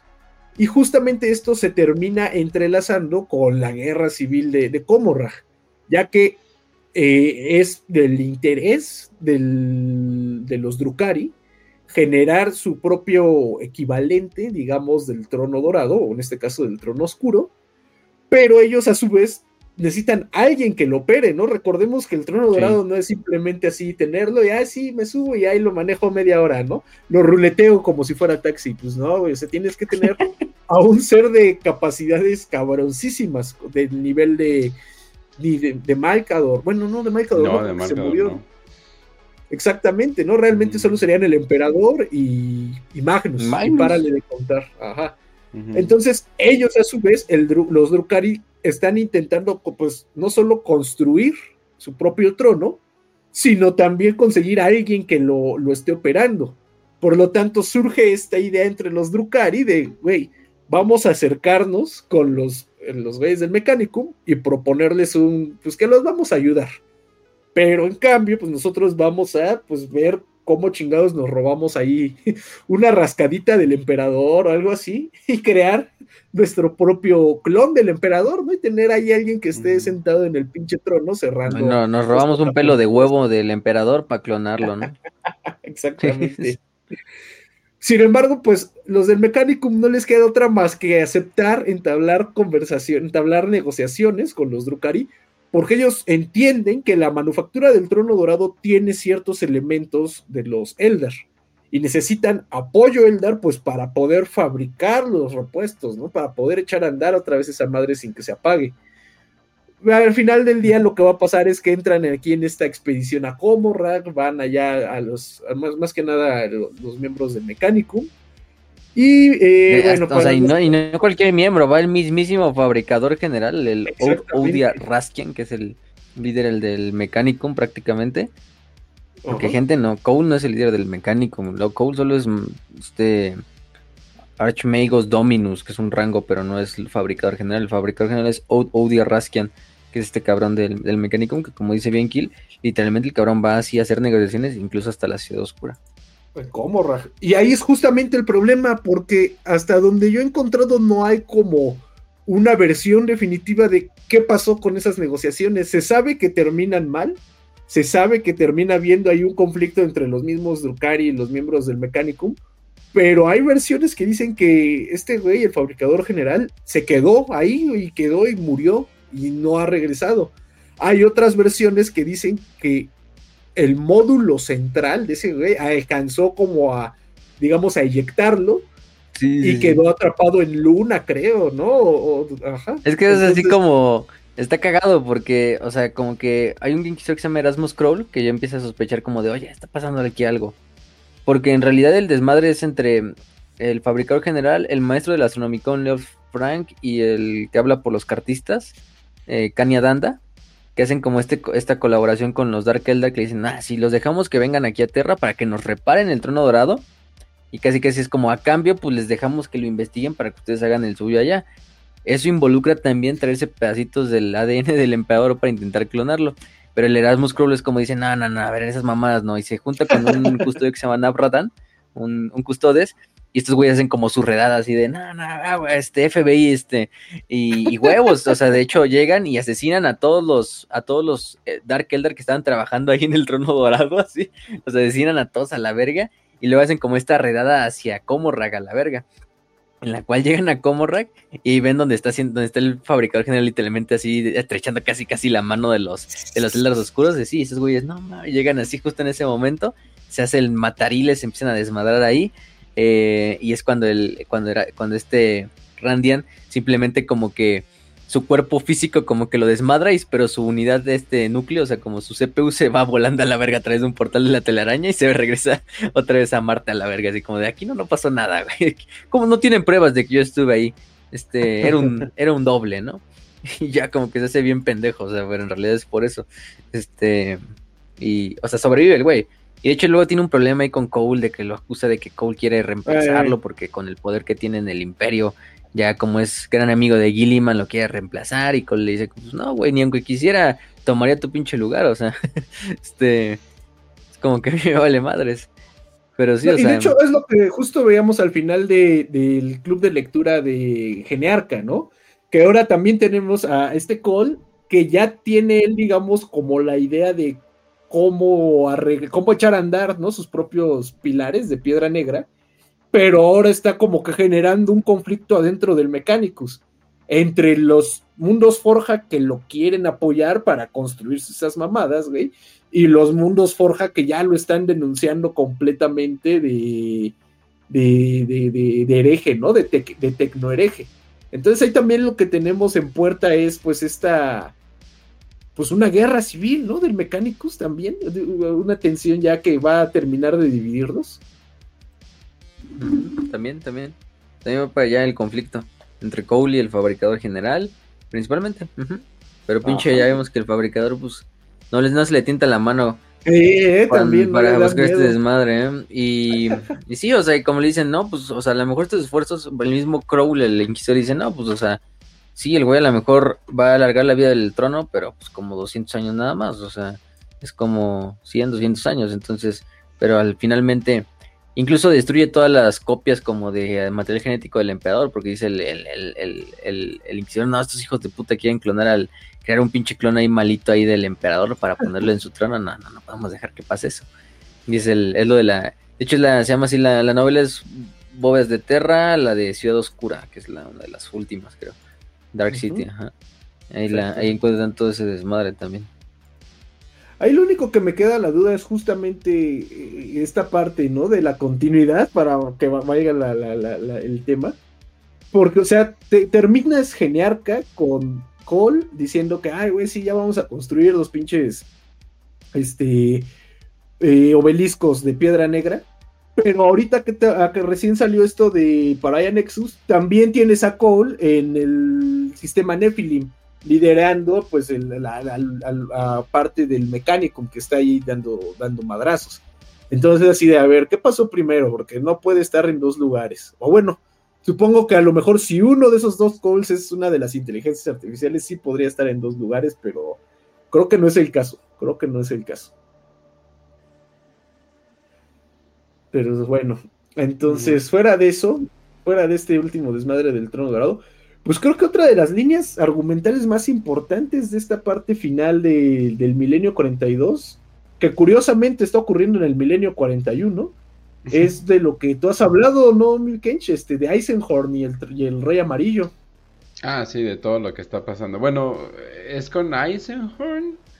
Eh, porque sí está, porque Eisenhorn está directamente involucrado con el Rey Amarillo pero lo vemos desde el punto de vista de Beckwin, que está como que descubriendo, bueno, del clon de Beckwin, que está descubriendo todas esas cosas. Cuando hagamos la reseña de Beckwin les explico, porque para los que vieron, spoilers, para los que vieron el resumen de la última novela de Eisenhorn, Beckwin básicamente está muerta. O sea, está en coma, pero parece como muerte cerebral. Entonces, pues básicamente ya no la podemos recuperar. Entonces lo que hicieron porque eso no es, muy importante para, para lo que sería eh, las blanks y todo eso, pues la clonan. No sabía que podíamos hacer eso con la gente, pero, pero eso, ahorraría mucho eh, en otras ocasiones, pero, pero sí. Entonces básicamente revelan eh, porque este, bueno, el lugar donde están pues básicamente se vuelve como el centro de varias conspiraciones y cosas por el estilo. Y al parecer una persona que trabaja fuera del... O sea, fuera como del mainframe actual, que todo el mundo pensaba que era Eisenhorn. No, termina siendo que es este rey amarillo. Y luego termina siendo que es Baldor.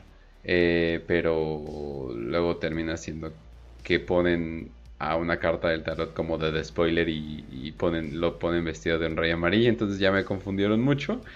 Ah, la religión alfa está involucrada, como siempre. Entonces no se sabe exactamente qué era. Muchos rumoran que es Omegon, o sea, es literalmente Omegon, eh, a quien conocen, pero están involucrados con demonios, eh, digamos, tulpas del, del, emperador, o sea, demonios buenos controlados controlados por Baldor. Pero ojo, a pesar de que se puso en un nombre de que era Baldor, no se sabe bien bien eh, quién es. Eh, y conociendo a, Dan Abnett y los twists que quería hacer, pues la verdad no sabemos, pero, pero sí. No les quiero arruinar todavía lo que pasa con Ravenor, pero ese es, ese es otro pedo que, va por, por, ahí, porque obviamente es uno de los que empieza a darle. Pero se supone que va a ser una de las más grandes cosas que van a pasar en, Warhammer, a menos que Dan nos esté mintiendo. Y se supone que se va a estrenar el siguiente año, porque al parecer ya está trabajando en un nuevo libro después de haber acabado eh, lo que es el, el, fin y la muerte parte 3. Y dijo que muy pronto como que se quiso desintoxicar de todo este trauma emocional que había sufrido y literalmente se puso a escribir luego, otro libro, otro completamente distinto, ¿no? Y dijo, estoy trabajando en uno de, mis libros, de mis series que, hago. Y es como, ah, ok, es, es Beckwin, pues. Es la tercera parte de Beckwin, pero no... Pero no creo que, ajá, pero no creo que salga este año. Entonces yo creo que sale para el siguiente. Y pues ya así acabaremos. Así es el mundo de Warhammer, gente. Ajá. ¿Qué les digo? No sé, es como... Y ya, para, es como ser fan de Dune, pero literalmente no saber nada de Dune y esperarte las películas. Es como, a la verga. Te tienes que esperar dos años para la segunda parte del primer libro. No mames, no. Entonces sí. Y, pero pues sí, o sea, dicen que es Baldor, pero literalmente no hay nada que lo, que lo compruebe. La Legión Alfa está involucrada, o sea, ¿cómo lo puedes creer? Ajá. Entonces no. Sí, no, no. Eh, y pues ya digamos que, este, para el final el único, la última, ¿cómo se llama? Este serie, del último arco argumental que ni siquiera es un arco argumental, o sea, yo estoy convencido que no lo vamos a ver nunca, pero yo quiero saber qué chingados pasó, es con Decimus, güey. Con Decimus Valcoran, quiero saber qué pasó con él, nos prometieron que iba a, volver a unificar a los amos de la noche y que él iba a ser el destructor de el mundo astronave Ultve. Eh, por mucho tiempo quedó ahí como que en el olvido eso, pero durante la guerra de las bestias nos confirmaron que sí estaba pasando, que algo estaban haciendo los amos de la noche ahí en el mundo astronave. Entonces yo quiero que me digan qué demonios pasó. Y hace poco estaba leyendo que en alguna entrevistilla así en un podcast que nada más escuchan 10 personas, o sea, como el doble de los que escuchan este. Eh, le, preguntaron este al Aaron Dembski Bowden si lo planeaba dar, planeaba algún día continuar con la historia. Y él dice que sí quisiera, pero que no se le ha ocurrido. O sea, que literalmente no tiene ningún argumento preparado. Han pasado como 10 años. Ajá, No, y lo peor es que dice, y la verdad no, no, le, no le voy a dedicar mucho tiempo a esa madre hasta que tenga así como que la, inspiración, ¿no? La, historia puede que algún día la continúe, pero tiene que ser una historia así como que, que me llegue y que yo decida que sí vale la pena contarla. Eso es libertad que les dan, ¿eh? O sea, nada de que, órale, tres, tres libros de esto y de esto. Es como que, ¿ya se te ocurrió algo? No, bueno, regresamos en cinco años.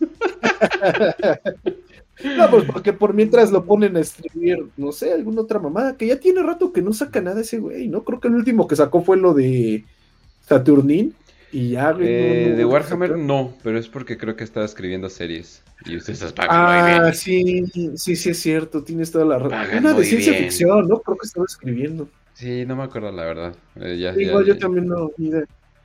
Y pues ya, esos son realmente los argumentos, los arcos argumentales más grandes que se nos ocurrieron para el milenio 42. Ajá. Él probablemente haya por ahí algunos chiquitos, ¿no? No sé, Minska Lenk o la, esa morra que sale, la hija de Usar Karekrid también por ahí anda y tiene sus historias. Este, no sé, ya si te vas a nivel de personajes, pues no, hay muchos, ¿no? Que no han muerto, que no han muerto y que siguen ahí, este, Uriel Ventris, Cato Sicarius, Torgaradon, eh, no sé, infinidad, ¿no? Que siempre tienen potencial para, para más historia. Hay algo raro que pasa en Warhammer, es que las cosas que pasan en el pasado luego empiezan a afectar el futuro. o sea, todo esto del Rey Oscuro que se reveló en Ah, ¿Cómo se llama? El fin y la muerte. El fin y la muerte. Empezó a tener reverberaciones en la historia de León y es como, ah, ok. Entonces sí de... También, también lo del este pinche como lenguaje que te daba poderes, ¿no? Cuando lo usabas, que igual era una madre que hablaban de eso en Eisenhorn, pero ahora resulta que ya desde el fin y la muerte lo traían cocinando, ¿no? Sí, es, es que sí, o sea, es es el problema de querer eh, construir un edificio con el techo primero. Entonces, eh, o sea, como que hay cosas que no salen tan bien, pero hay cosas que salen bien. O sea, la verdad, mis respetos. O sea, para querer hacer una historia al revés, o sea, sí, la neta está súper bien. Pero sí, banda, esa es eh, la historia principal de lo que es Warhammer 42, básicamente. Incluye pues ya lo estamos viendo, eh, clones de una morra preciosa eh, que ahora ya no, bueno, que tiene los recuerdos de la otra, pero no, de posibles reyes, posibles muertos, posibles bla, bla, bla. Así que eh, nada más para terminar. Vamos a hacer eh, rápido las 5 de 5, porque le quiero responder a Brandon principalmente. Eh, porque sí, no, Brandon, no, me, preocupa. Cada vez que no veo una, una, pregunta de él en mucho tiempo, digo, ya, ya es parte de la maña, ya no, ya lo perdimos. Pero quién sabe, quién sabe. Ahora sí que eh, ahí está, ahí estamos pendiente. De Brandon Puga, dice con una para las 5 de 5, una petición para cápsulas. Hace algún tiempo eh, vi un video sobre los Ruth y me pareció súper interesante. Me gustaría saber qué, qué, opinan al respecto de ellos. Literalmente los tuve que buscar porque no me acordaba de ellos. yo tampoco. Eran los güeyes que como que te envejecían a la verga. Los ojones, ajá. Para las 5 de 5, ¿cómo creen que le iría a las diferentes facciones del milenio peleando contra los humanos de la era de la tecnología? Eh, pues data fácil, si estás leyendo esto, estoy en el puesto de revisión de la coma. Ese antes de tres palos. Tráeme ropa térmica, güey. Hace un chingo de frío. Sabíamos, sabía. Ya en, Tamaulipas. sabía que iba a haber una referencia a, su chamba. Eh, ¿Cómo le iría a diferentes facciones del medio 40 peleando contra los humanos de la era de la tecnología? Pues, pues güey, hubo facciones que sí pelearon contra los humanos de la era de la tecnología, los Eldar, los Drukari, los orcos, esos sí se rifaron contra los humanos de la era oscura de la tecnología, o sea, no, ahí no hay, no hay duda. Pues, y pues el resultado supongo que fue bastante pues negativo, ¿no? Porque sabemos que los orcos ya se habían como que hasta aislado, ¿no? Ya no querían seguir peleando contra los humanos, ya les daba miedo. Y pues los Drukari y los Eldar, que bueno, en esa época eran nada más los Eldar, pues supongo yo que sería un tiro parejo. Digamos, los Eldar tenían, tienen hasta la fecha niveles de tecnología muy, muy grandes, pero lo que sí sabemos es que los Eldar realmente nunca lograron expandirse así por todo en la galaxia. eso a mí yo, yo supondría que uno puede deducir de ahí que eh, la fuerza de los humanos de la era oscura de la, de la tecnología eran lo suficientemente capaces como para mantenerlos limitados a solo un espacio de la galaxia, ¿no? También dicen por ahí que porque a los Eldar no les importaba crear un imperio galáctico, pero pues tampoco nunca lograron como romper, ¿no? De esa zona que hoy en día es el, bueno, que alguna vez fue el ojo del terror. Entonces, pues por ese lado creo que ahí sí no hay duda. Al imperio de la humanidad yo creo que pues no sé, Yo creo que sí le podrían ganar, ¿no? Porque, o sea, lo que carecen ellos de tecnología lo tienen en, pinche fanatismo y, en, humanos y en desprecio por la vida humana. Entonces, mandar y mandar y mandar humanos hasta que ah, logren. Ahí dice un argumento estilo Harley Quinn, ¿eh? De que tiene locura de su lado. o sea, pero. Ándale. pero. Pero sí. Un método de defensa personal, gore. Es que me imagino, es que me imagino que muchos de esa humanidad vieja se no, hay que hacer la táctica para minimizar pérdidas y el imperio así, aviéntenle tres naves, pónganle bombas a los sobrevivientes para que exploten cuando los agarren, ¿no? O sea, como que sí están dispuestos a, a perder todo no sé, es como Ucrania contra Rusia, o sea, como que Rusia está dispuesto a enviar así un chingo de gente y Ucrania como que debe de tener cuidado de los pocos que tienen porque ya, ya, no, ya no están yendo tantos. ya están mandando hasta embarazadas. sí, o sea, ya es como que, güey, creo que ya se nos está acabando la gente, ¿no? Ajá. Sí, aparte, por ejemplo, hablando de eso, los Botán en, en teoría tienen tecnología de la época oscura de la humanidad. Y, ha, ha, habido tiros entre Imperio y Botán y pues no han, no han sido así como aplastantemente en favor de uno o de otro, entonces sí habría como elementos para, para contrarrestarse. Eh, los orcos me, los orcos me imagino que no van a poder, la verdad. O sea, eh. fue legendariamente la, la pausa que tuvieron porque no fue como paz pero sí fue como que esta pausa que tuvieron. Entonces no creo que les puedan dar, pero los orcos actuales, con su profeta, tal vez, ¿eh? O sea, ahí sí yo digo que ya, que ya tienen una chance, definitivamente. tal vez ahí los únicos que sí estaría como que a mí se me haría un poco más, más, más peleado, más, más difícil, sería contra pues yo creo que las dos facciones más, más, más pesadas, ¿no? Que serían los necrones y los tiránidos. Ah, porque pues unos tienen tecnología, pero a lo cabrón, güey. O sea, la tecnología necrona hace ver pendeja la tecnología de los humanos de la época oscura. Y los tiránidos, pues tienen los números a su favor, güey. Tienen la capacidad de estar asimilando, ¿no? A sus, a sus enemigos. Entonces yo creo que ahí sí ya la tendrían mucho más pesada, ¿no? Ya sabemos que los tiránidos si han tenido éxito en devorar galaxias, probablemente se han encontrado a razas que les que tienen pues, capacidad tecnológica cabrona. Los necrones le tienen miedo a los tiránidos, ¿no? Para los necrones, el enemigo a vencer no, es el caos ni los Eldar, son los tiránidos. Y al mismo tiempo, pues los necrones, pues ya lograron vencer a los, a los ¿no? Si ya venciste a un dios, no creo que te dé mucha, mucha guerra, pues una raza ahí disque tecnológica. Nada, nada que ver, sí. Eh, Sí, el único problema de los necrones actualmente es como que no consideran suficientemente serio el resto de las amenazas. O sea, ellos simplemente están como que yo me voy a hacer mi pedo acá, yo me voy a hacer mi pedo acá, no nos ponemos de acuerdo, nos queremos pelear, nos queremos matar entre nosotros. Entonces no se ponen de acuerdo. Pero en el momento que digan, ah, mira, una amenaza, hay que juntar, no, la van a hacer mierda a cualquiera.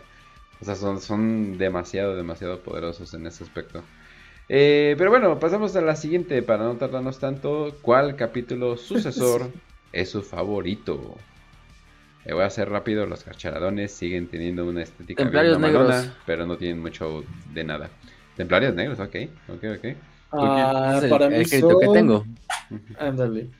Este, puños carmesí, güey, ya, facilísima. Ándale, ándale, ándale. Y nada más por la, por la estética, ¿eh? Ni siquiera realmente tengo algún motivo, nomás me No, ne- gustan no necesitas otra excusa, pero bueno.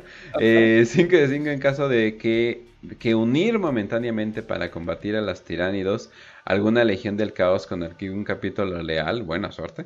Eh, ¿Cuál quisieran ver en combate junto a los tiránidos saludes? Ah, caray. Ah, cabrón. Eh, Basto y el mecánico. Ah. No, pero dijo Legión, ¿no? Legión. eh, Ah, Legión. Ah, Legión del caos. A la verga. Ángeles oscuros y ángeles oscuros. Ángeles Oscuros y Legión Alfa, güey, nomás para ver qué pasa. güey. A ver qué, qué- quién se vuelve loco primero. ¿Ganamos? Vamos de la noche y guardia del cuervo. Ándale. Sí, güey. Es que puedes Una juntar a los de- iguales. Una de puños imperiales contra guerreros y guerreros de hierro, güey. Nada más para que tengas la mejor defensa y el mejor ataque.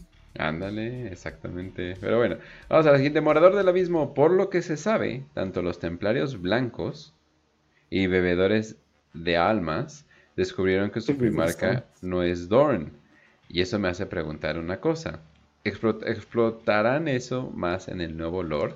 Eh, no, probablemente es un primarca del caos. Pero dice, no sé, quizá podría resultar en una pelea interna entre Astartes. Güey, básicamente los cacharadones ya saben qué chingados pasó con su semilla genética. Básicamente ya está confirmado que es una mezcla y con ellos incluye a- al Señor de la Noche, como dicen. Entonces, no mames, o sea, y no, o sea, ¿saben qué hicieron? Se callaron, se callaron a la verga. Eso también puedes hacer. Es que los templarios blancos hasta aventaron una cruzada para descubrir quién es su pinche. Su, su primarca, según ese desmadre. Pero, güey, ¿en qué les va a ayudar? No es como de qué, No o sé sea, qué van a lograr no sé, hacer güey. una persona. es así como si yo no supiera quién es mi papá y así de, ah, voy a matar gente hasta que sepa quién es mi papá. Así de, "Ah, buena suerte, güey. Ah, es un drogadicto. Es como que, ah, lo sabía, demonios. y es como, o sea, ¿de qué te sirve? Pues no. No, pues te callas a la verga. No, no, si no te dicen o te mintieron, es porque están escondiendo algo malo. Entonces, mejor cállate a la verga. O sea, mejor cállate. Y de los Soul Drinkers es más como de. Yo creo que descienden como de sanguíneos, un pedo así. Ajá, exacto. Igual. Sí, pero igual. Por lo sea, de su pinche órgano de la homofagia y ujú. de que igual tragan madres y. y- y, Yo pues, digo que sirve. sería buenos datos para Codex Kitsch, pero no tanto como por hay que explorarlo, una guerra, una pelea interna. Nah, no creo que se vaya para ello. Y ya la última dice Omar, me parece que, aunque hay facciones del caos o traidoras que les gusten o disfruten, me ha parecido a lo largo del tiempo que se decantan más por la facción leal. Disculpen si me equivoco. Entonces me gustaría saber qué razones o Dios mío, qué razones o cosas le han hecho decantarse por la facción imperial en lugar de la traidora. Nah, yo no voy a los todos. Yo quiero coleccionar Legión Negra, Sí. Eh, Hermanas de la Batalla, que actualmente estoy haciendo una. eh, o sea, de varios. O sea, entre estética, cosas chidas que puedan hacer en el campo de la batalla y cositas de lore. O sea, pero en sí no te voy a decir, ah, huevo, My Life for Hire o algo por el estilo. Na, na, na. O sea, es, es- es- es Sí. más bien- es un juego, Aparte- pues. Aparte, o sea, si contamos muchas cosas desde la perspectiva leal, es porque así viene el lore, güey. No es como que haya así chingos y chingos de libros así desde la perspectiva del caos. O sea, realmente los pocos que hay ya los hemos tratado, güey. Ya hubo capítulo de Legión Negra, ya, bueno, de Amos de la Noche hicimos tres clubes de lectura, güey. Si acaso nos ha faltado de la Legión Alfa y tal vez de los Señores del Silencio, ¿no? Que son como estos libros que se me ocurren así de bote pronto, que estén centrados 100% en el caos, güey. Pero pues es que, es que está escrito todo desde la perspectiva imperial, ¿no? sé, como que tampoco es como que haya chingos de material caota. Yo solo te voy a decir una cosa, güey. No le hagas caso a nada de eso que dijeron estos pendejos. Eh, la facción imperial es la única facción real, la única facción que debería de existir. De hecho, el juego solo debería de ser la facción imperial y nada más. Debería de haber otras facciones. Entonces, em, pues con eso yo creo que es, podemos terminar, vaya. Es lo que querías oír, ¿no? es lo que querías escuchar. De todas las novelas de la facción imperial, o sea... Te, vas a te vas a ofender como cuando en España un güey ahí andaba con, con símbolos chistositos en su ropa. Vas a decir, oigan, ¿ya vieron que hay alguien jugando facciones del caos? ¿Cómo lo permiten en esta tienda, eh? ¿Sois caota? ¿Sois caota? pero bueno. Ay, pues banda, espero que la hayan disfrutado. Vaya regreso, eh, eh, todavía, todavía de enero. Vaya, vaya regreso que hemos tenido. Eh, de este episodio. Ya saben que nos pueden encontrar en Spotify, en ebooks, y en YouTube. Vamos, no nos puede olvidar YouTube. Eh, ya saben que estamos en nuestra comunidad en Telegram y en Telegram solamente. ahora sí que ahí estamos por cualquier cosa, cualquier duda o cosas por el estilo. y por, por, favor, por el momento no nos pregunten sobre programas, vamos a ponerlo así. el proveedor principal al parecer se murió por el momento, nosotros no sabemos, no pregunten, bla, bla, bla, bla, bla, bla, bla. Eh, y ahora sí que pues ahí estamos leyendo sus comentarios en YouTube, sus comentarios, ah, ah sus comentarios en Spotify, ah, porque ya, hay, eh, ya, hay comentarios en Spotify. Entonces ahora sí que eh, ahí, estamos pendientes. si va a haber más episodios de, de Bretonia y todo por el estilo, porque a los que les gustó, vaya que les gustó. Entonces, eh, pero sí, también vamos a hacer de este tipo de episodios, como, como chingados, ¿no? Eh, además de que son divertidos e informativos. Eh, y ya, eso sería todo de mi parte, si no es que se me olvidó nada. Kill. Ah, sí, claro, igual, siempre un gustazo estar aquí con ustedes dos, Fácil Kenchik, acompañando a la audiencia en sus viajes en el metro, en el bus, en el caminando, si son pobres como yo. en el gym, donde ustedes nos quieran escuchar, siempre es un gusto que nos abran ahí un espacio para acompañarlos. Este, recuérdense que está la dinámica de, de, de, de, del concurso, Rogue Trader, una copia, o quién sabe, creo que tal vez haya posibilidad de otra más. Acuérdense, nos dejan en este video, en el video de YouTube, el nombre de su capítulo que les gustó, su momento favorito, y si ponen su timestamp del momento que les gustó, les damos doble boleto para la rifa. Y ya, este, nada más para concluir, ya sí quiero aprovechar para, a título personal, mandarle un saludo a, este, ¿cómo se llama? A ver, espérame, aquí los anoté. Aquí está, a Fafita con cuatro en lugar de la A al final. Asumo yo que se debe de leer como Fafita. A Eddie883, a José Luis Jaramillo Buitrago, que ahí nos estuvieron dejando unos comentarios muy chidos.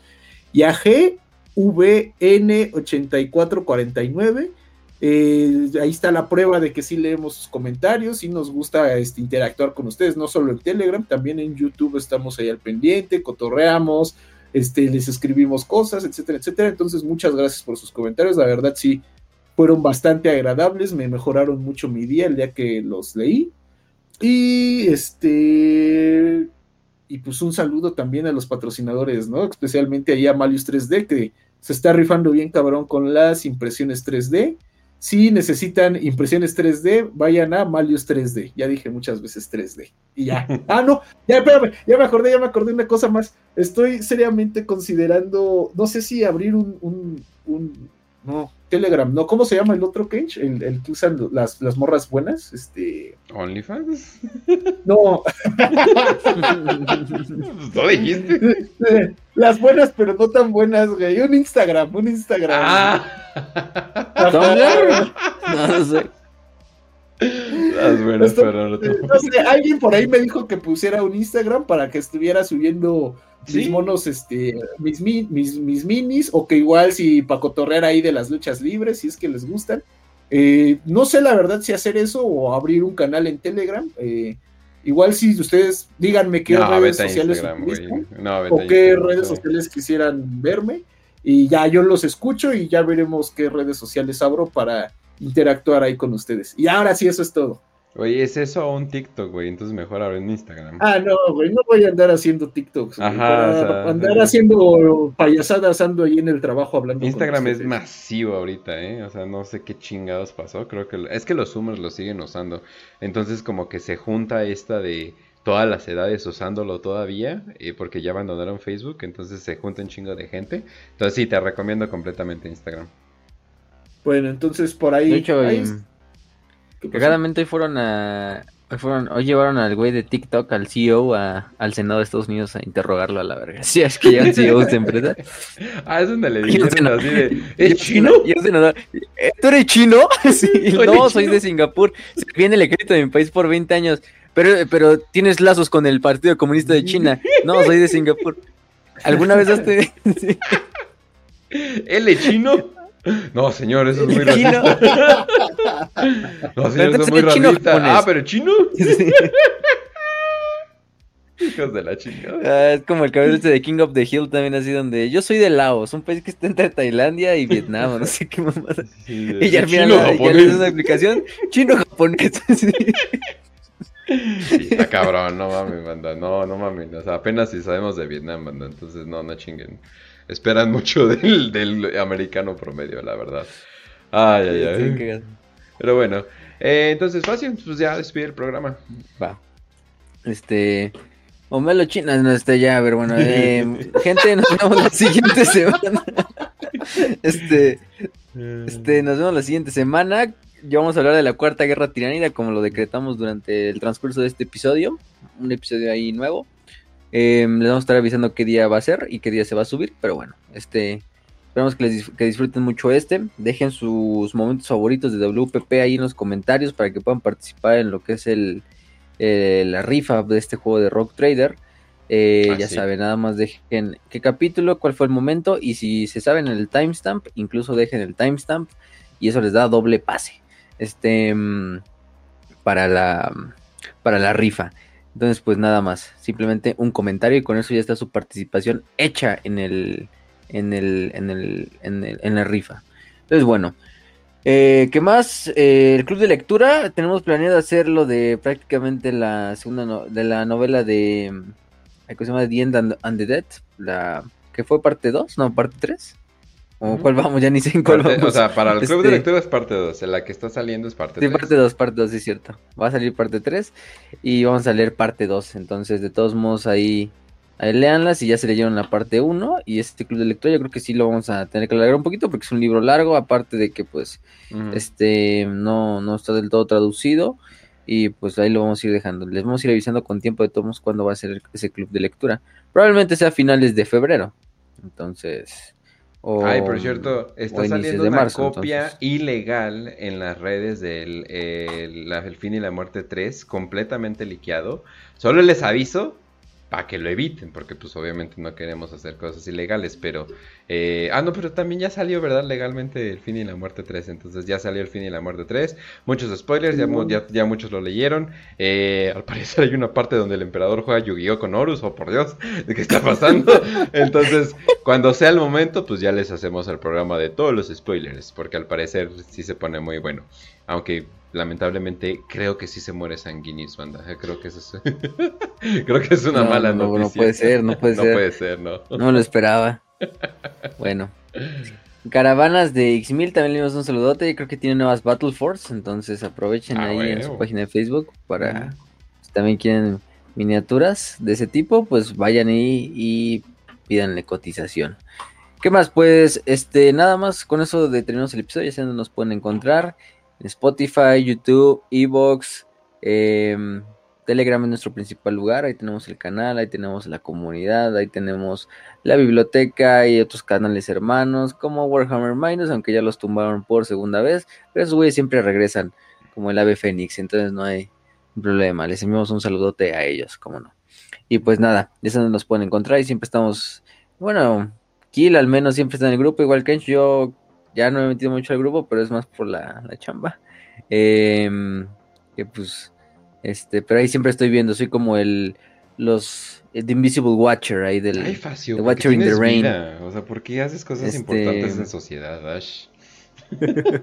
Te paso. Y bueno, ahí, ahí- y pero ahí tenemos esto, ahí luego me meto a ver las mamás que publican. Siempre los estoy vigilando, carnales. Entonces, no, no crean que no, no estoy ahí. Pero bueno, este ya ven, es el The Watcher in the Rain, como les dije. Ah, para la y próxima bueno, borramos con eso- encuestas que digan, ¿eres, ¿son éteres? Es como, ay, vete a la verga. Ah, sí, güey, no se pasen de ver, güey. Ah, se mamaron. Luego sí se les, sí se les alborota, güey. Vienen a sacar sus proyectos, sus frustraciones al grupo, güey. Sus traumas, ¿no? Sus pinches pedos mentales, pero bueno, eso ya es otra cosa. Este. mm, pero bueno, entonces, sin nada más por el momento, les deseamos bonita semana, les deseamos salud y victoria, y con Melo Chino los acompañe.